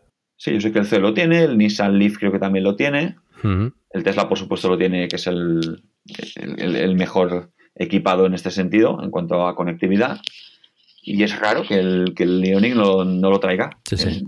Lo traen todos, el i3 también, el Jaguar también lo trae. Sí, sí. Pues Hyundai, además con la carga tecnológica que tiene que lleva el Ioniq, es absurdo que, que esto en concreto no lo lleve. Hmm. Supongo que es por temas de costes o no sé, no sé. Bueno, esperemos que, que mejore en ese sentido. ¿Qué más? El infotainment, tienes también el CarPlay y el Android Auto, pues eh, siempre es una, es una ayuda y, bueno, te puede servir para, si los mapas no te gustan, pues utilizar los mapas del, móvil o, otras aplicaciones. Sí, sí. Exacto, yo ahora lo estoy probando, yo lo, pruebo con, con, CarPlay. Tengo iPhone entonces el CarPlay va, va bastante bien. Eh, además, hace muy poquito ya han activado que puedes ver los mapas de Waze y de Google Maps. Sí, y de, Google Maps en la versión de iOS 12. Sí, y van bastante bien todo. Que yo al final acabo usando, lo he usado muy poco, tengo que probarlo más. Por comodidad, acabo usando más el navegador del el propio navegador del TomTom.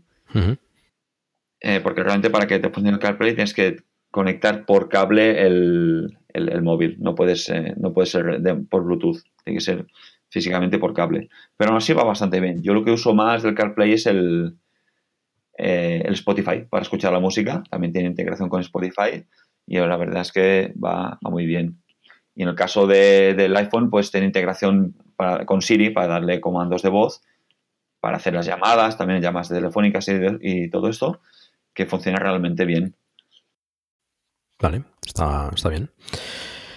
Em, bueno, hemos comentado más o menos la información que te da de, de autonomía, etcétera. Eh, los consumos, entiendo pues los viajes que vas haciendo, también entiendo que también te guarda pues información de, de, diferentes eh, viajes y consumos. Eh, en el caso del Zoe, por ejemplo, te hace simplemente desde la última carga, con lo cual, pues bueno, no, no puedes guardar viajes. Bueno, sí que puedes hacerlo, pero es una forma un poco más complicada y bueno, creo que en el Ionic es bastante más, más sencillo, ¿no? Te da, te da estimación de, diferentes viajes y, autonomías, ¿no? Al menos por lo, por lo que he visto que publicabas algunas veces, ¿no? De, los consumos que, hacías. Sí, tiene, tiene como un, como un histórico. Tiene un histórico que de, diario. Diario o por, o por veces que paras el coche. Esto lo tengo que acabar, de investigar, porque hay veces que en un mismo día tengo dos, dos o tres registros del, mismo día. Y no sé si depende de si has puesto a cargar o no, o de si eh, has parado el coche. Y creo que además esto que creo que es configurable, que tú puedes hacerle que te haga un solo registro diario, o uno cada vez que paras, o uno cada vez que, haces una carga. Pero sí, tienes, tienes un histórico que puedes ir viendo eh, por fechas lo que, lo que has ido haciendo. La verdad es que es bastante interesante. Vale, estupendo. ¿Qué más? Em, respecto al mantenimiento, por ejemplo, del, del, vehículo, em, ¿qué nos puedes decir? Eh, ¿Coste, por ejemplo, de la revisión? ¿Tienes idea más o menos? Eh? Sí. Yo la... Ahora me toca pasar la segunda revisión ya. Tengo ahora casi 32.000 kilómetros. Pues esto del mantenimiento es otra, otra, cosa que, otra cosa que, los que tenemos el Leonic estamos bastante mosqueados. Según la casa, el Leonic tiene que pasar revisiones cada 15.000 kilómetros. Eso es una cosa completamente absurda. La furgoneta que tenemos diésel la pasa cada 20.000. No tiene ningún tipo de sentido que un coche eléctrico pase en eh, las revisiones cada 15.000 kilómetros. Pero bueno, eso es otro, otro tema para hablar largo y tendido de él. En, en mi caso, la primera revisión la pasé a los 17.000. Ya decidí que no le iba a pasar a los 15.000. y me hicieron una campaña de cambio de, de un, me parece que era el motor de bloqueo del puerto de carga, había, parece ser un fallo, y había una campaña que lo cambiaban, me actualizaron los mapas y chequearon la batería que estaba perfectamente al 100% y poca más cosa más le hacen, miran niveles de líquido de limpia parabrisas, líquido de frenos y poca cosa más. En mi caso, la primera revisión me costó 53 euros. Tenía un pequeño descuento, me parecía, me un 5% de descuento o algo así. O sea, realmente el precio eran poco más de 60 euros, pero me costó 53 euros la primera revisión. Sé que las revisiones de Leonix son alternas. La segunda revisión le, creo que le cambia el líquido de frenos, más que, más que nada por, por tiempo, más que por uso, porque sabemos que con la frena regenerativa en eh, los frenos prácticamente no los tocas, pero sé que las, la, en revisiones alternas le cambia el líquido de frenos y creo que la segunda revisión está por los 120 o 130 euros. Pero bueno, lo veré ahora de aquí a poco porque tengo que ya pasar la revisión de aquí a nada. Vale, bueno, son mantenimiento en el, eléctrico siempre es, una de las ventajas, no, no hay que hacerle demasiadas cosas. Quizás, no sé, Hyundai quiere tener un poco más controlado los, las unidades y, ver, y verlas más, más a menudo a lo mejor para, pues para, para verificar que funcionen correctamente o bueno, pues para tenerlo quizás un poco más de estadística de, al ser un vehículo, digamos, nuevo. Sí.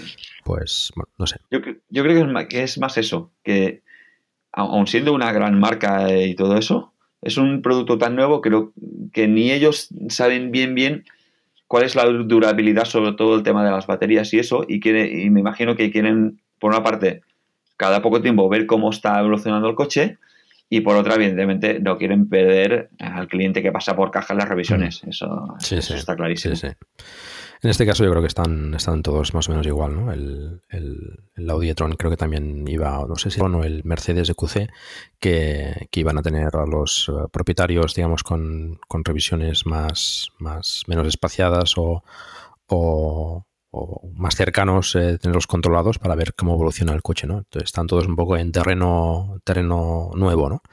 Ahí, pues, Sí, bueno, sí, Tesla sí. siempre les lleva un poco de ventaja porque hace tiempo ya que fabrica vehículos eh, eléctricos y solo fabrica vehículos eléctricos, con lo cual, pues, bueno, le ha dado cierta experiencia en esto. Ahí está siempre, siempre como, como el objetivo a, a alcanzar, ¿no? Y a superar. Exacto. Sí. Esperemos que, que sea así.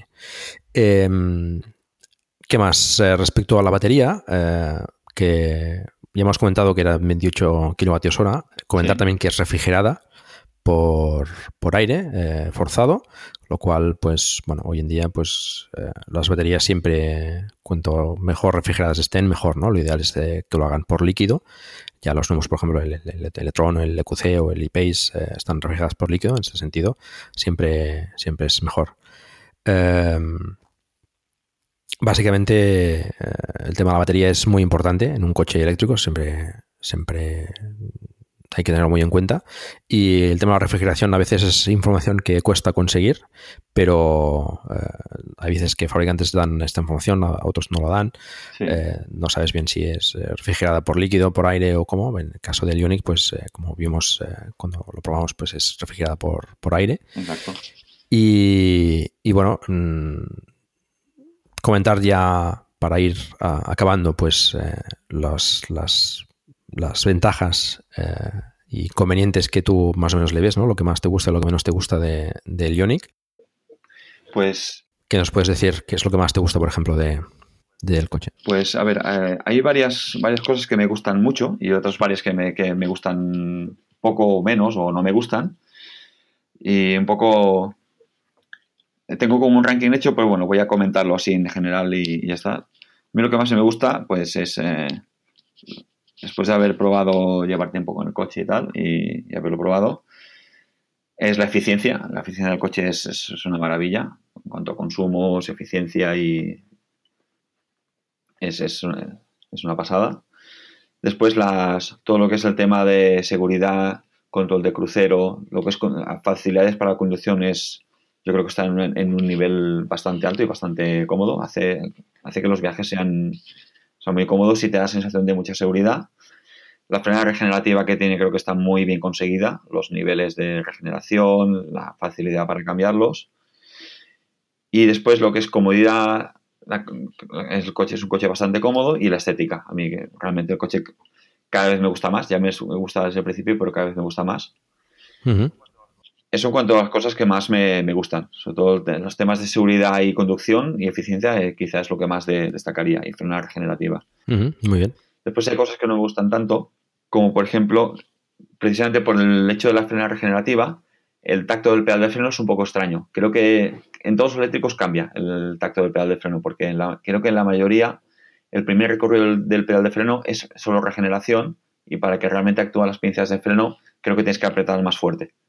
Entonces esto al, Leonic también le pasa. Y al principio se hace extraño, se hace muy extraño. Realmente para que notar que fue, frena fuerte tienes que, tienes que apretarle con ganas. En un coche de combustión, a la mínima, si los frenos, si los frenos están bien, pues a la mínima que tocas el freno lo clavas. Entonces es una cosa que al principio se hace raro, pero te acostumbras rápido. Bueno, eso sí, sí, pasa en prácticamente todos los coches eléctricos y es una cosa que, creo que casi es inevitable, ¿no? Porque está esa mezcla del freno regenerativo y el freno físico de, por, pinzas o tambor o lo que sea. Y bueno, siempre está esa, bueno, esa, esa frontera entre uno y otro que, bueno, que desconcierta un poco. Sí, sí. Sí, sí, sí. Después hay otras cositas que he ido viendo que, que no acaban de estar muy bien. Por ejemplo, la, una cosa que se conoce bastante, que está, es bastante, criticado de este coche, es la visibilidad del retrovisor trasero. Por el propio diseño del coche, tiene como un doble cristal, atrás y una barra que es parte del, portón y le quita bastante visibilidad. Realmente, tú cuando miras por el retrovisor, digamos que al coche que tienes detrás no le ves los faros. Entonces te mata justo la, parte central de visión que cuando, te acostumbras es, eh, es como antes. Si te acostumbras, pues ya está, ya lo tienes en cuenta y, ya está. Pero realmente se hace incómodo ver esa barra ahí en medio que te, que, te resta una parte de visión. Aunque bueno, como hoy en día todos los coches llevan doble retrovisor, pues la visibilidad acaba siendo buena.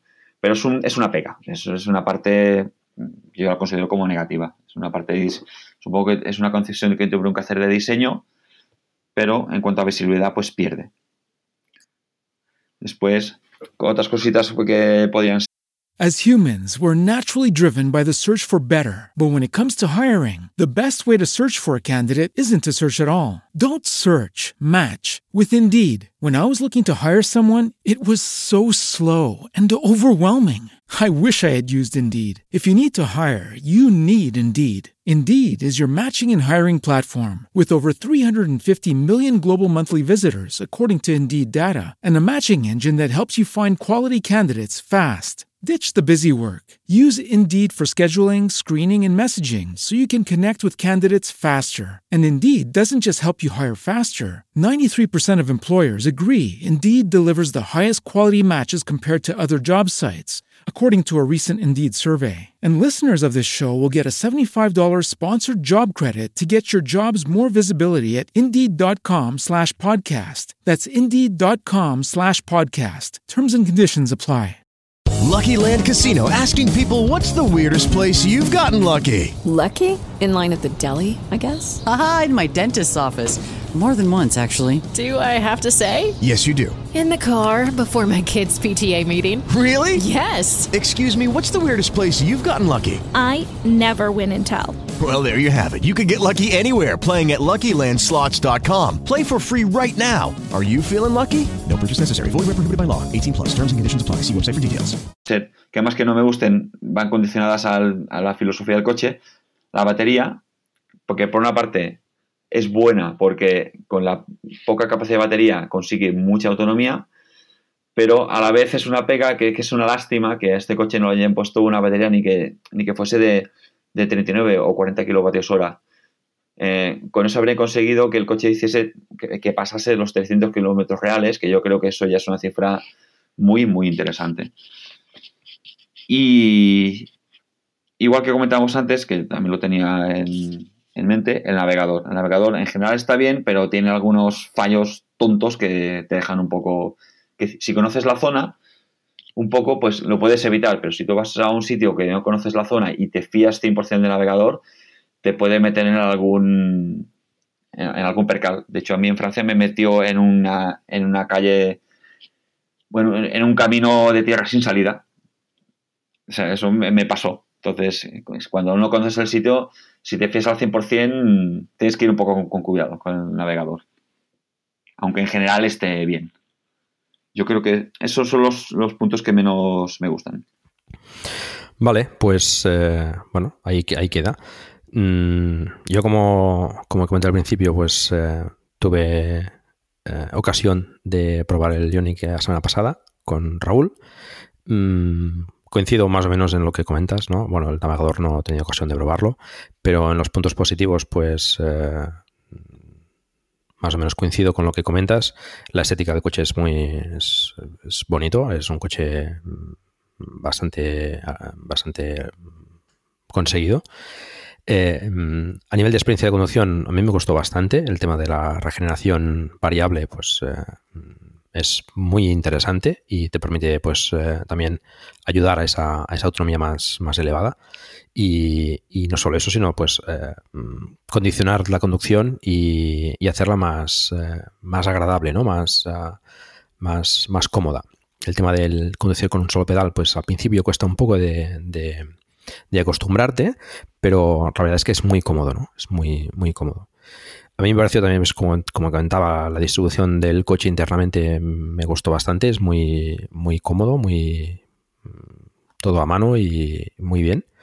Eh, y bueno, pues la batería sí que ciertamente sería interesante que, que lo, lo, incrementasen. Habían pues rumores de que la próxima versión tendría incluso una batería de, de hasta 64 kWh. No sé cómo la meterán en el Ionic, pero quizás esa... complicado, parece. Sí, yo como comentas, creo que es eh, el, esos 40 kilovatios hora, ¿no? O 39, por ejemplo, como en el Kona que, que están las dos baterías, la de 39 y la de 64. Eh, la de 39-40 sería quizás el, el, el, tamaño de batería más idóneo para el, para el Ionic, ¿no? Para no tener demasiado peso, continuar con esas eficiencias eh, tan, espectaculares. Y, bueno, pues con un poco más de densidad de, batería, pues eh, conseguir unas, autonomías bastante, bastante correctas. Con lo, con lo, que comentábamos de los puntos de recarga a cierta distancia, 100, 150 kilómetros, esos 300, 300 kilómetros de autonomía te darían pues una tranquilidad bastante, bastante considerable. Yo creo que quizás sería la batería más, más, eh, más idónea, ¿no? Contando pues eso, el peso y, y bueno, y, y, la ubicación que, que, en el Ionic, en el diseño al menos actual, tienen, tienen ese, ese, handicap, ese handicap que tienen que situarlo en, ese, en el maletero y, y los asientos traseros. A ver si, bueno, si, si lo, lo, los de los ingenieros de, de, Hyundai pues acaban, acaban trayendo eh, esta, estas opciones y al mercado. Y, bueno, mmm, aún así, el, coche, con esos 28 kilovatios hora y el precio que tiene, etcétera, yo creo que es un coche a tener muy, muy, muy, muy en cuenta hoy en día. Eh, creo que, que, da bastante juego. Y, además, pues es, es, un coche bonito y, y bueno, con, con, una autonomía bueno, suficiente, más que suficiente. Sí, sí. Si lo que comentabas la batería, realmente yo creo que como al igual que ya hizo Renault con, con el Zoe, que en la misma batería consiguió meter una, una nueva batería de 40 kilovatios hora, o sea, pudo, fueron capaces de aumentar la densidad energética. Yo creo y espero, estaría muy bien que, que Hyundai consiguiera hacer lo mismo con la batería Ioniq y llegar a, a, la a la capacidad base del Kona, por ejemplo. Esos 39 yo creo que serían muy interesantes y estoy seguro, casi seguro, que serían capaces de, de, de poner esa densidad energética en la batería actual del, del Ionic, porque realmente para más batería hace falta una batería que ocupe todos los bajos, que eso ya por diseño de, del chasis del, del, coche, del Ionic, ya no se puede hacer. Entonces, tendrían que hacer un coche totalmente nuevo. Bueno, veremos. Sí, sí, sí. A ver, quizás nos sorprendan. Sí, sí, sí, a veces. Había, había rumores ¿eh? de, que, de que ya a finales de este sí. año ya saldría algo, pero bueno, creo que, que, lo han... Sí, decían que había una versión 2018 sí. que igual ya se vuelve a escuchar lo mismo para el 2019, mm. porque yo había, había leído que los propios directivos de, de, Hyundai lo habían dicho, que se había hecho que se estaba trabajando en, en una versión de Ioniq con más batería, pero no, nada más se, se supo. Supongo que están centrados en, en la producción sí. del Kona, que como como está pasando con muchas marcas, eh, les ha desbordado las, los pedidos. Entonces yo creo que ellos tienen una previsión y conservadora para no pillarse los dedos, pero, pero modelo tras modelo y marca tras marca eh, resulta que están desbordados de pedidos. Entonces yo creo que tienen todos, parece ser un problema de suministro de baterías, que es lo que está frenando un poco Correcto. Mm. toda la, la masificación de vehículos eléctricos. Ese es el problema que tienen la mayoría de fabricantes, ¿no? Que, que hay un hay una falta de suministro de baterías eh, importante, tienen que aumentar producciones. En ese sentido, Tesla pues eh, les lleva eh, les lleva ventaja, pues que por la fabricación de baterías en la Gigafactory, pues en principio no tienen problemas de suministro. Pero bueno, el resto de fabricantes tienen que subcontratar este tema y bueno, pues las, las, las, fábricas de baterías se están viendo desbordadas, ¿no? En el caso de Renault, por ejemplo, pues también hay problemas de suministro con, con el Zoe. Eh, a menos esa excusa también nos han dado para no poder cambiar la batería del, del Zoe de 23 sí, sí. kilovatios a la de 40. Y, y, bueno, pues eh, la mayoría de fabricantes tienen, tienen este problema, ¿no? Ya, ya hemos dado bastantes veces alguna noticia sobre alguna marca de, de baterías que se está implantando en Europa para hacer para fabricar más, más baterías y bueno, ese es el camino sí, a seguir. Mm, en este sentido también muchos fabricantes eh, se están metiendo en la, en la fabricación de, de modelos eh, eléctricos para cumplir ciertas cuotas de emisiones, etcétera, y bueno, pues se lo están cogiendo un poco con, con menos ganas, digamos, ¿no? Están ahí, pero casi casi obli obligados, casi casi. Sí, sí, sí, sí, sí, con una producción mínima para cumplir estos objetivos y, ya está, ¿no? Eh, hay marcas que se están se están poniendo un poco más las pilas, ¿no? Nunca mejor dicho, pues eh, el grupo Renault y, con, la, con, la, alianza Nissan, pues parece que ellos eh, hace tiempo ya que se están se están metiendo un poco más. Hyundai yo creo que también y Kia, la marca hermana, pues también se están se están metiendo en, en, en más proyectos con, con, vehículos electrificados. Esperemos que sean eléctricos puros o, o híbridos enchufables como mínimo. Y, y, bueno, mm, pocas marcas más aparte de Tesla le están poniendo tantas ganas, ¿no? Parece que Volkswagen eh, está anunciando, pero bueno, no hace más que anunciar y, y no se acaba de ver, ¿no? Sí, llevan, llevan años de anuncios y dibujos y, y promesas. Mm. Cuando los veamos en los concesionarios, pues veremos, ¿no? A ver, a ver, a ver qué. Eh, Exacto. Y, yo y, aún así, a ver, si, a ver si tienen ganas de venderlo. Sí. Pero es que no, no, no le ponen muchas ganas. No le ponen muchas ganas. No. Y bueno, están retrasando, yo creo que lo, lo, inevitable. Y algún día, pues se encontrarán que en el mercado, pues eh, tienen otros fabricantes ya con coches más consolidados, con más experiencia y con, y con vehículos quizás más económicos. Y a lo mejor eh, pensarán ¿por qué no lo hicimos antes, no? Los chinos, eh, los fabricantes chinos están, se están moviendo muy, muy fuerte en este sentido, ¿eh? Están... Sí, sí. Y lo, y lo curioso es que eh, marcas europeas que aquí se niegan prácticamente a fabricar coches eléctricos, allí los están fabricando. Sí, sí. y dices, si se puede allí, ¿por qué no se puede aquí? Entonces ya Hay una demanda muy Es cuando dices, le, se les ve el plumero. Sí. ¿Cómo ves tú, por cierto, la, la movilidad eléctrica hoy en día? Pues yo empiezo a verlo cada vez un poco, cada vez de, cada más, de manera más optimista, porque yo hace, hace, dos, mira, hace dos años, que es justo cuando empecé, o dos años y medio, cuando empecé a, a ver que realmente habían modelos de coches eléctricos, conocí, conocí a Tesla, como mucha gente a través de los vídeos de Saúl López. Entonces, entonces dije, como mucha gente, dije, hostia, ¿qué es esto? Empecé a ver vídeos, empecé a ver vídeos de otra, de otra gente, de otros youtubers. De, empecé a conocer que había marcas que sí que tenían modelos. Vi que, que Renault tenía el Zoe, que Nissan tenía el Leaf, BMW tenía el i3. Entonces, que realmente sí que había algo, que es una cosa que yo siempre había tenido la inquietud sobre coches no contaminantes. Pero bueno, como mucha gente, por falta de información, pues yo no sabía que existían. Eh, entonces, a la que lo descubrí dije, guau, pero si esto está, sí, sí que hay realmente. Y entonces empecé a informarme, eh, casualmente tuve la necesidad de comprar un coche nuevo y dije, ya está, esta, esta es la mía, voy a ver si puedo acceder al coche eléctrico. Entonces compré, pude comprar el Ionic y de un año para aquí realmente que ya te vas fijando. He, notado un- una evolución, he notado que poco a poco vas viendo coches eléctricos, ves pocos, pero vas viendo. Pero cada vez ves más híbridos, sobre todo híbridos eh, enchufables. Sí que vas viendo más y dices, bueno, parece que poco a poco se va moviendo.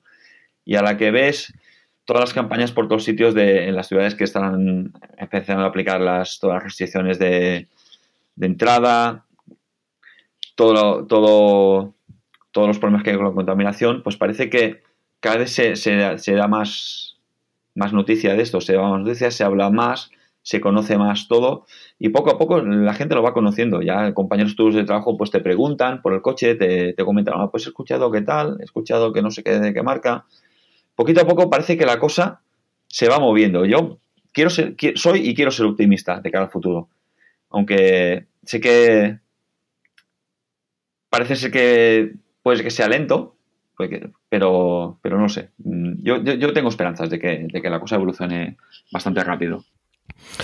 Bueno, a ver, este 2020 que parece que será el año de, de la explosión de, Sí, todos tienen el de los vehículos eléctricos, parece que todos anuncian para estas fechas eh, eh, novedades y tal, pues eh, bueno, veremos a ver. Mm, yo coincido contigo en que cada vez se está moviendo más, ¿no? A veces, ya lo he comentado alguna vez, tienes esa duda, ¿no? De que como estás tan metido en este, en este mundillo, si a lo mejor tus impresiones están un poco ah, digamos, eh, influenciadas ¿no? por, por, por estar viendo o estar informándote mm, a menudo de este tema. Pero, pero no, yo creo que el mercado pues realmente mm, evoluciona hasta aquí. Yo creo que ya es, eh, ya es bastante claro que, que el futuro es la electrificación. No es, eh, no es perfecto, pues tiene sus cosas también, pero, pero bueno, yo creo que, que es mejor que lo que tenemos hasta ahora, pero tampoco vamos a tener mañana o el 2020 todos los, coches eléctricos ¿no? en, el, en el garaje. Eh, esto tardará bastante en, ir cambiando, pero mm, la tendencia es, es, es muy positiva y además es, es bastante eh, pronunciada, ¿no? Es decir, cada vez se está viendo como, bueno, pues eh, ya hemos llegado, por ejemplo, a las ventas de- del año pasado, todavía faltan algunos meses. Eh, en España, pues bueno, mm, cada vez se van vendiendo más eléctricos y, todas las informaciones de, las restricciones eh, por contaminación, pues nos, nos- también nos, dan en- nos dan a entender de que más tarde o más temprano, y será más temprano que tarde, mm, todos los, los vehículos serán, serán por lo menos eh, con algún tipo de electrificación, ¿no? ya sea híbrida o, o híbrida enchufable. ¿no? Esperemos que sea híbrida enchufable y, y- y vaya mejorando todo esto. ¿no? También hay que sumar o hay que tener en cuenta que la producción de energía pues tiene que ser también tiene que evolucionar a- al máximo posible a fuentes renovables y no contaminantes y quitar del medio pues eh, carbón y, Sí, eso. y, y, bueno y el resto de, de producción más contaminante no ese es el tema siempre que nos, nos- Eso, eso es importantísimo. que nos discute muchas veces no es que el eléctrico contamina tanto o igual que un que un que un diésel no bueno Sí, sí, siempre te ve la gente que desconoce el tema o que no se informa suficientemente, te sale con lo mismo. Eh, tú le hablas de, de las bondades del coche eléctrico, lo que poco consume y tal, el primero que te dice, ¿y lo que, y lo que contamina la electricidad? O sea, creo que tienes bastante poca información al respecto. Sí sí y además pues bueno, Entonces yo, una cosa, una cosa curiosa, Yo siempre lo digo, el, el eléctrico siempre tendrás la oportunidad de cargarlo con fuentes renovables, siempre, de alguna forma u otra. Eh, siempre tendrás esa oportunidad. El, el- el térmico, mm, aunque pongas filtros, aunque pongas lo que sea, siempre te contaminará. Siempre. Entonces, eh, bueno, sí que es cierto que parte de la producción eléctrica se hace, se contamina, mm, está menos, menos localizada, lo cual no es que no es que no importe, pero eh, hoy en día tenemos un, un problema importante de contaminación en las ciudades. Estamos respirando veneno, así, mm, tal cual. Y bueno, es importante esto eliminarlo, ¿no? Sí. Yo, por ejemplo, lo primero que hicimos, una de las cosas que hice cuando ya compramos el coche, fue pasar, pas- cambiarnos de compañía suministradora de energía. Ahora estamos con Som Energía, que es una compañía que te, que te certifica eh, energía 100% renovable. O sea, ellos solo compran la parte renovable de, de la subasta, también de la, de la mafia eléctrica que tenemos en España. Eso es una cosa que yo tenía claro que, había que hacer. por lo que dices, porque la base del coche eléctrico es que la energía sea lo más renovable, renovable posible. Entonces, una reflexión que, o un pensamiento que he ido desarrollando durante estos meses es que me parece muy curioso que la gente cuando te dice que tú estás contaminando porque cargas el coche eléctrico y que no sabes de dónde viene la electricidad, que yo sí que sé de dónde, de dónde viene la electricidad, es muy curioso porque yo miro mi factura de la luz y quizás ahora no llega, pero quizás una tercera parte sería eh, la, energía destinada a, cargar el coche, ¿vale? Y la gente siempre te discute y te tira en cara que tú con esa energía contaminas. Pero después, el resto de, energía que utilizas para tu casa, no pasa nada. Y en la de ellos tampoco. ¿Qué pasa? ¿Que solo contamina la parte que estás destinando al coche eléctrico? No sé si me explico, pero es una, es una cosa muy curiosa. O sea, la gente se mete solo con la parte de energía que carga el coche y el resto de la casa, el consumo de, la lavadora, de las lavavajillas, del, de la nevera, de los radiadores, si tienes radiadores eléctricos.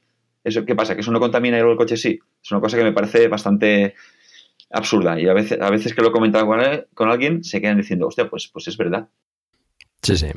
Ya, lo comentamos en el capítulo anterior, hablamos sobre las placas solares, etcétera, que monté recientemente en casa y, sobre el tema de la energía también, pues de realmente no sabes exactamente qué energía te viene. Mm, en casa eso no lo puedes controlar porque te viene la, que produzca tu, tu estación más cercana, pero, pero bueno, sí que es importante al menos asegurar que la energía que tú compras se ha, se ha introducido en algún otro punto de forma eh, sostenible, ¿no?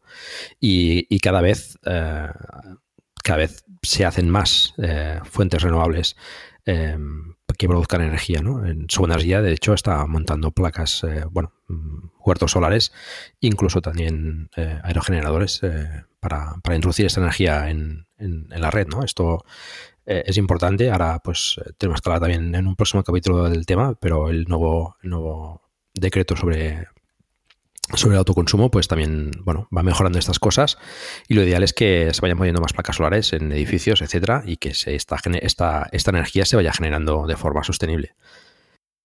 Exacto, que además, además ahora estamos de celebración de, la derogación del, del, infame impuesto al sol y, otras trabas que, que, había, y eso será, será muy interesante a partir de ahora. Sí. Bueno, tenemos que esperar un poquito para celebrarlo porque todavía falta que se apruebe en el Congreso, pero, eh, pero bueno, ya tiene pinta de que sí, que, va a ser así, ¿no? Eh, y bueno, ya es, un gran, es un gran paso.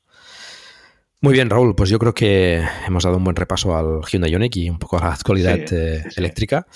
Y bueno, coméntanos dónde, dónde te pueden encontrar. Mm, recomiendo además encarecidamente los vídeos de, de Raúl que, bueno, quien quiera conocer un poco más el Hyundai Ioniq con, con imágenes, etcétera, pues eh, hay vídeos muy interesantes. Pues, pues eso, yo tengo un canal de YouTube que empecé cuando, cuando compré el coche. Para, para encontrarme solo tenéis que buscar en YouTube Raúl Comino, tal cual. Y hago unos vídeos, mi intención es hacerlo lo más sencillo posible, lo más entendedor posible para, para la gente, con aclarar los conceptos eléctricos que la gente tiene que empezar a adquirir para, usar un coche eléctrico de la manera más fácil posible. Entonces, también los viajes que hago y lo, que, explico del coche, intento que sea lo más real posible. Yo no quiero ni engañar a nadie. No, quiero, no voy a decir cómprate un coche eléctrico que será lo mejor, no vas a tener problemas. No, porque eso no es verdad. Vas a tener problemas como puedes tener problemas con cualquier otro coche. Entonces, yo lo que intento con mi canal es que la gente tenga la máxima información de primera mano y veraz posible para tomar una decisión lo más correcta posible para, su uso. Entonces, eh, es lo principal que hago en el canal de YouTube. También estoy en Twitter. Eh, estoy bastante activo en Twitter compartiendo noticias y comentando noticias sobre, sobre movilidad eléctrica y coche eléctrico. También estoy como Raúl Comino. Y por otra parte, yo también soy bastante, aficionado a la fotografía de montaña y de deportiva. Eso ya queda un poco aparte, pero tengo, tengo también cuenta de Instagram, igual, para, el tema de fotografía, que la gracia pues también me puede, me puede seguir. Muy bien, pues pondremos estas informaciones en, las notas del capítulo. Y bueno, mm, sumarme también a esta, a esta, esta idea de, explicar las cosas de la forma más sencilla posible y, más entendedora y que la gente pues tenga la información necesaria para tomar una buena decisión. Es también lo que intentamos en, en and Drive, explicarlo eh, de forma amena y sencilla y que pues bueno mm, la gente tenga pues esa información necesaria para tomar una, una buena decisión, ¿no?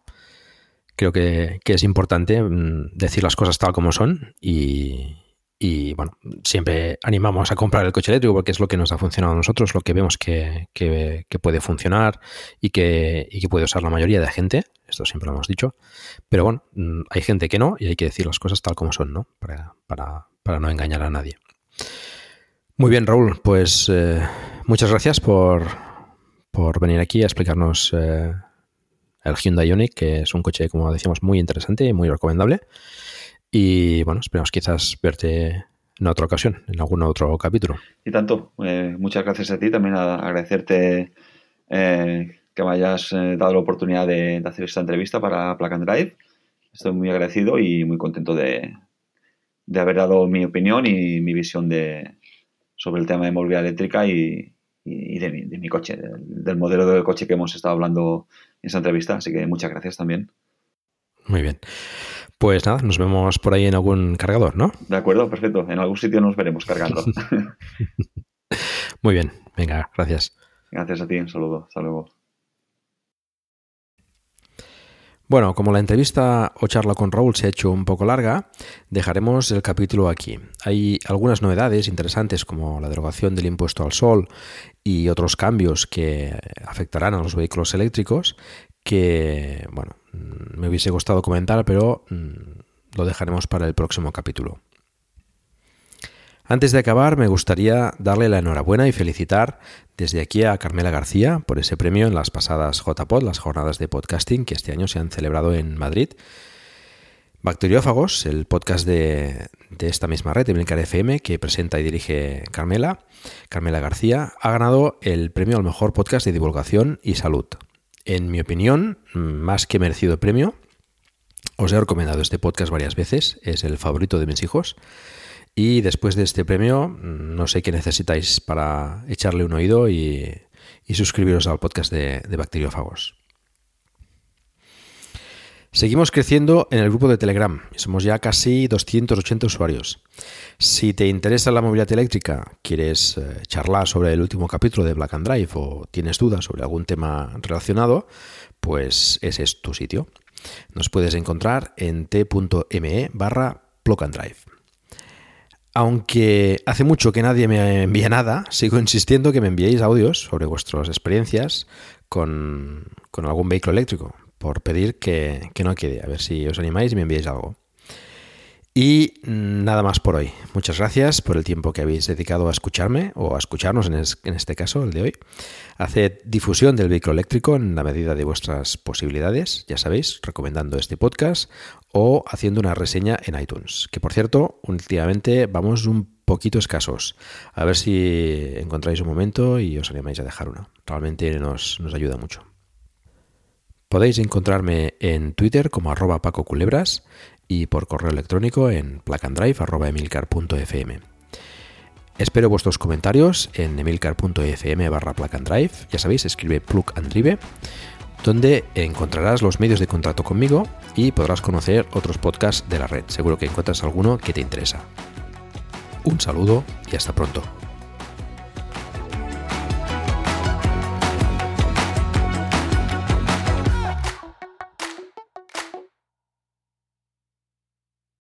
As humans, we're naturally driven by the search for better. But when it comes to hiring, the best way to search for a candidate isn't to search at all. Don't search, match with Indeed. When I was looking to hire someone, it was so slow and overwhelming. I wish I had used Indeed. If you need to hire, you need Indeed. Indeed is your matching and hiring platform with over 350 million global monthly visitors, according to Indeed data, and a matching engine that helps you find quality candidates fast. Ditch the busy work. Use Indeed for scheduling, screening, and messaging so you can connect with candidates faster. And Indeed doesn't just help you hire faster. 93% of employers agree Indeed delivers the highest quality matches compared to other job sites, according to a recent Indeed survey. And listeners of this show will get a $75 sponsored job credit to get your jobs more visibility at Indeed.com slash podcast. That's Indeed.com slash podcast. Terms and conditions apply.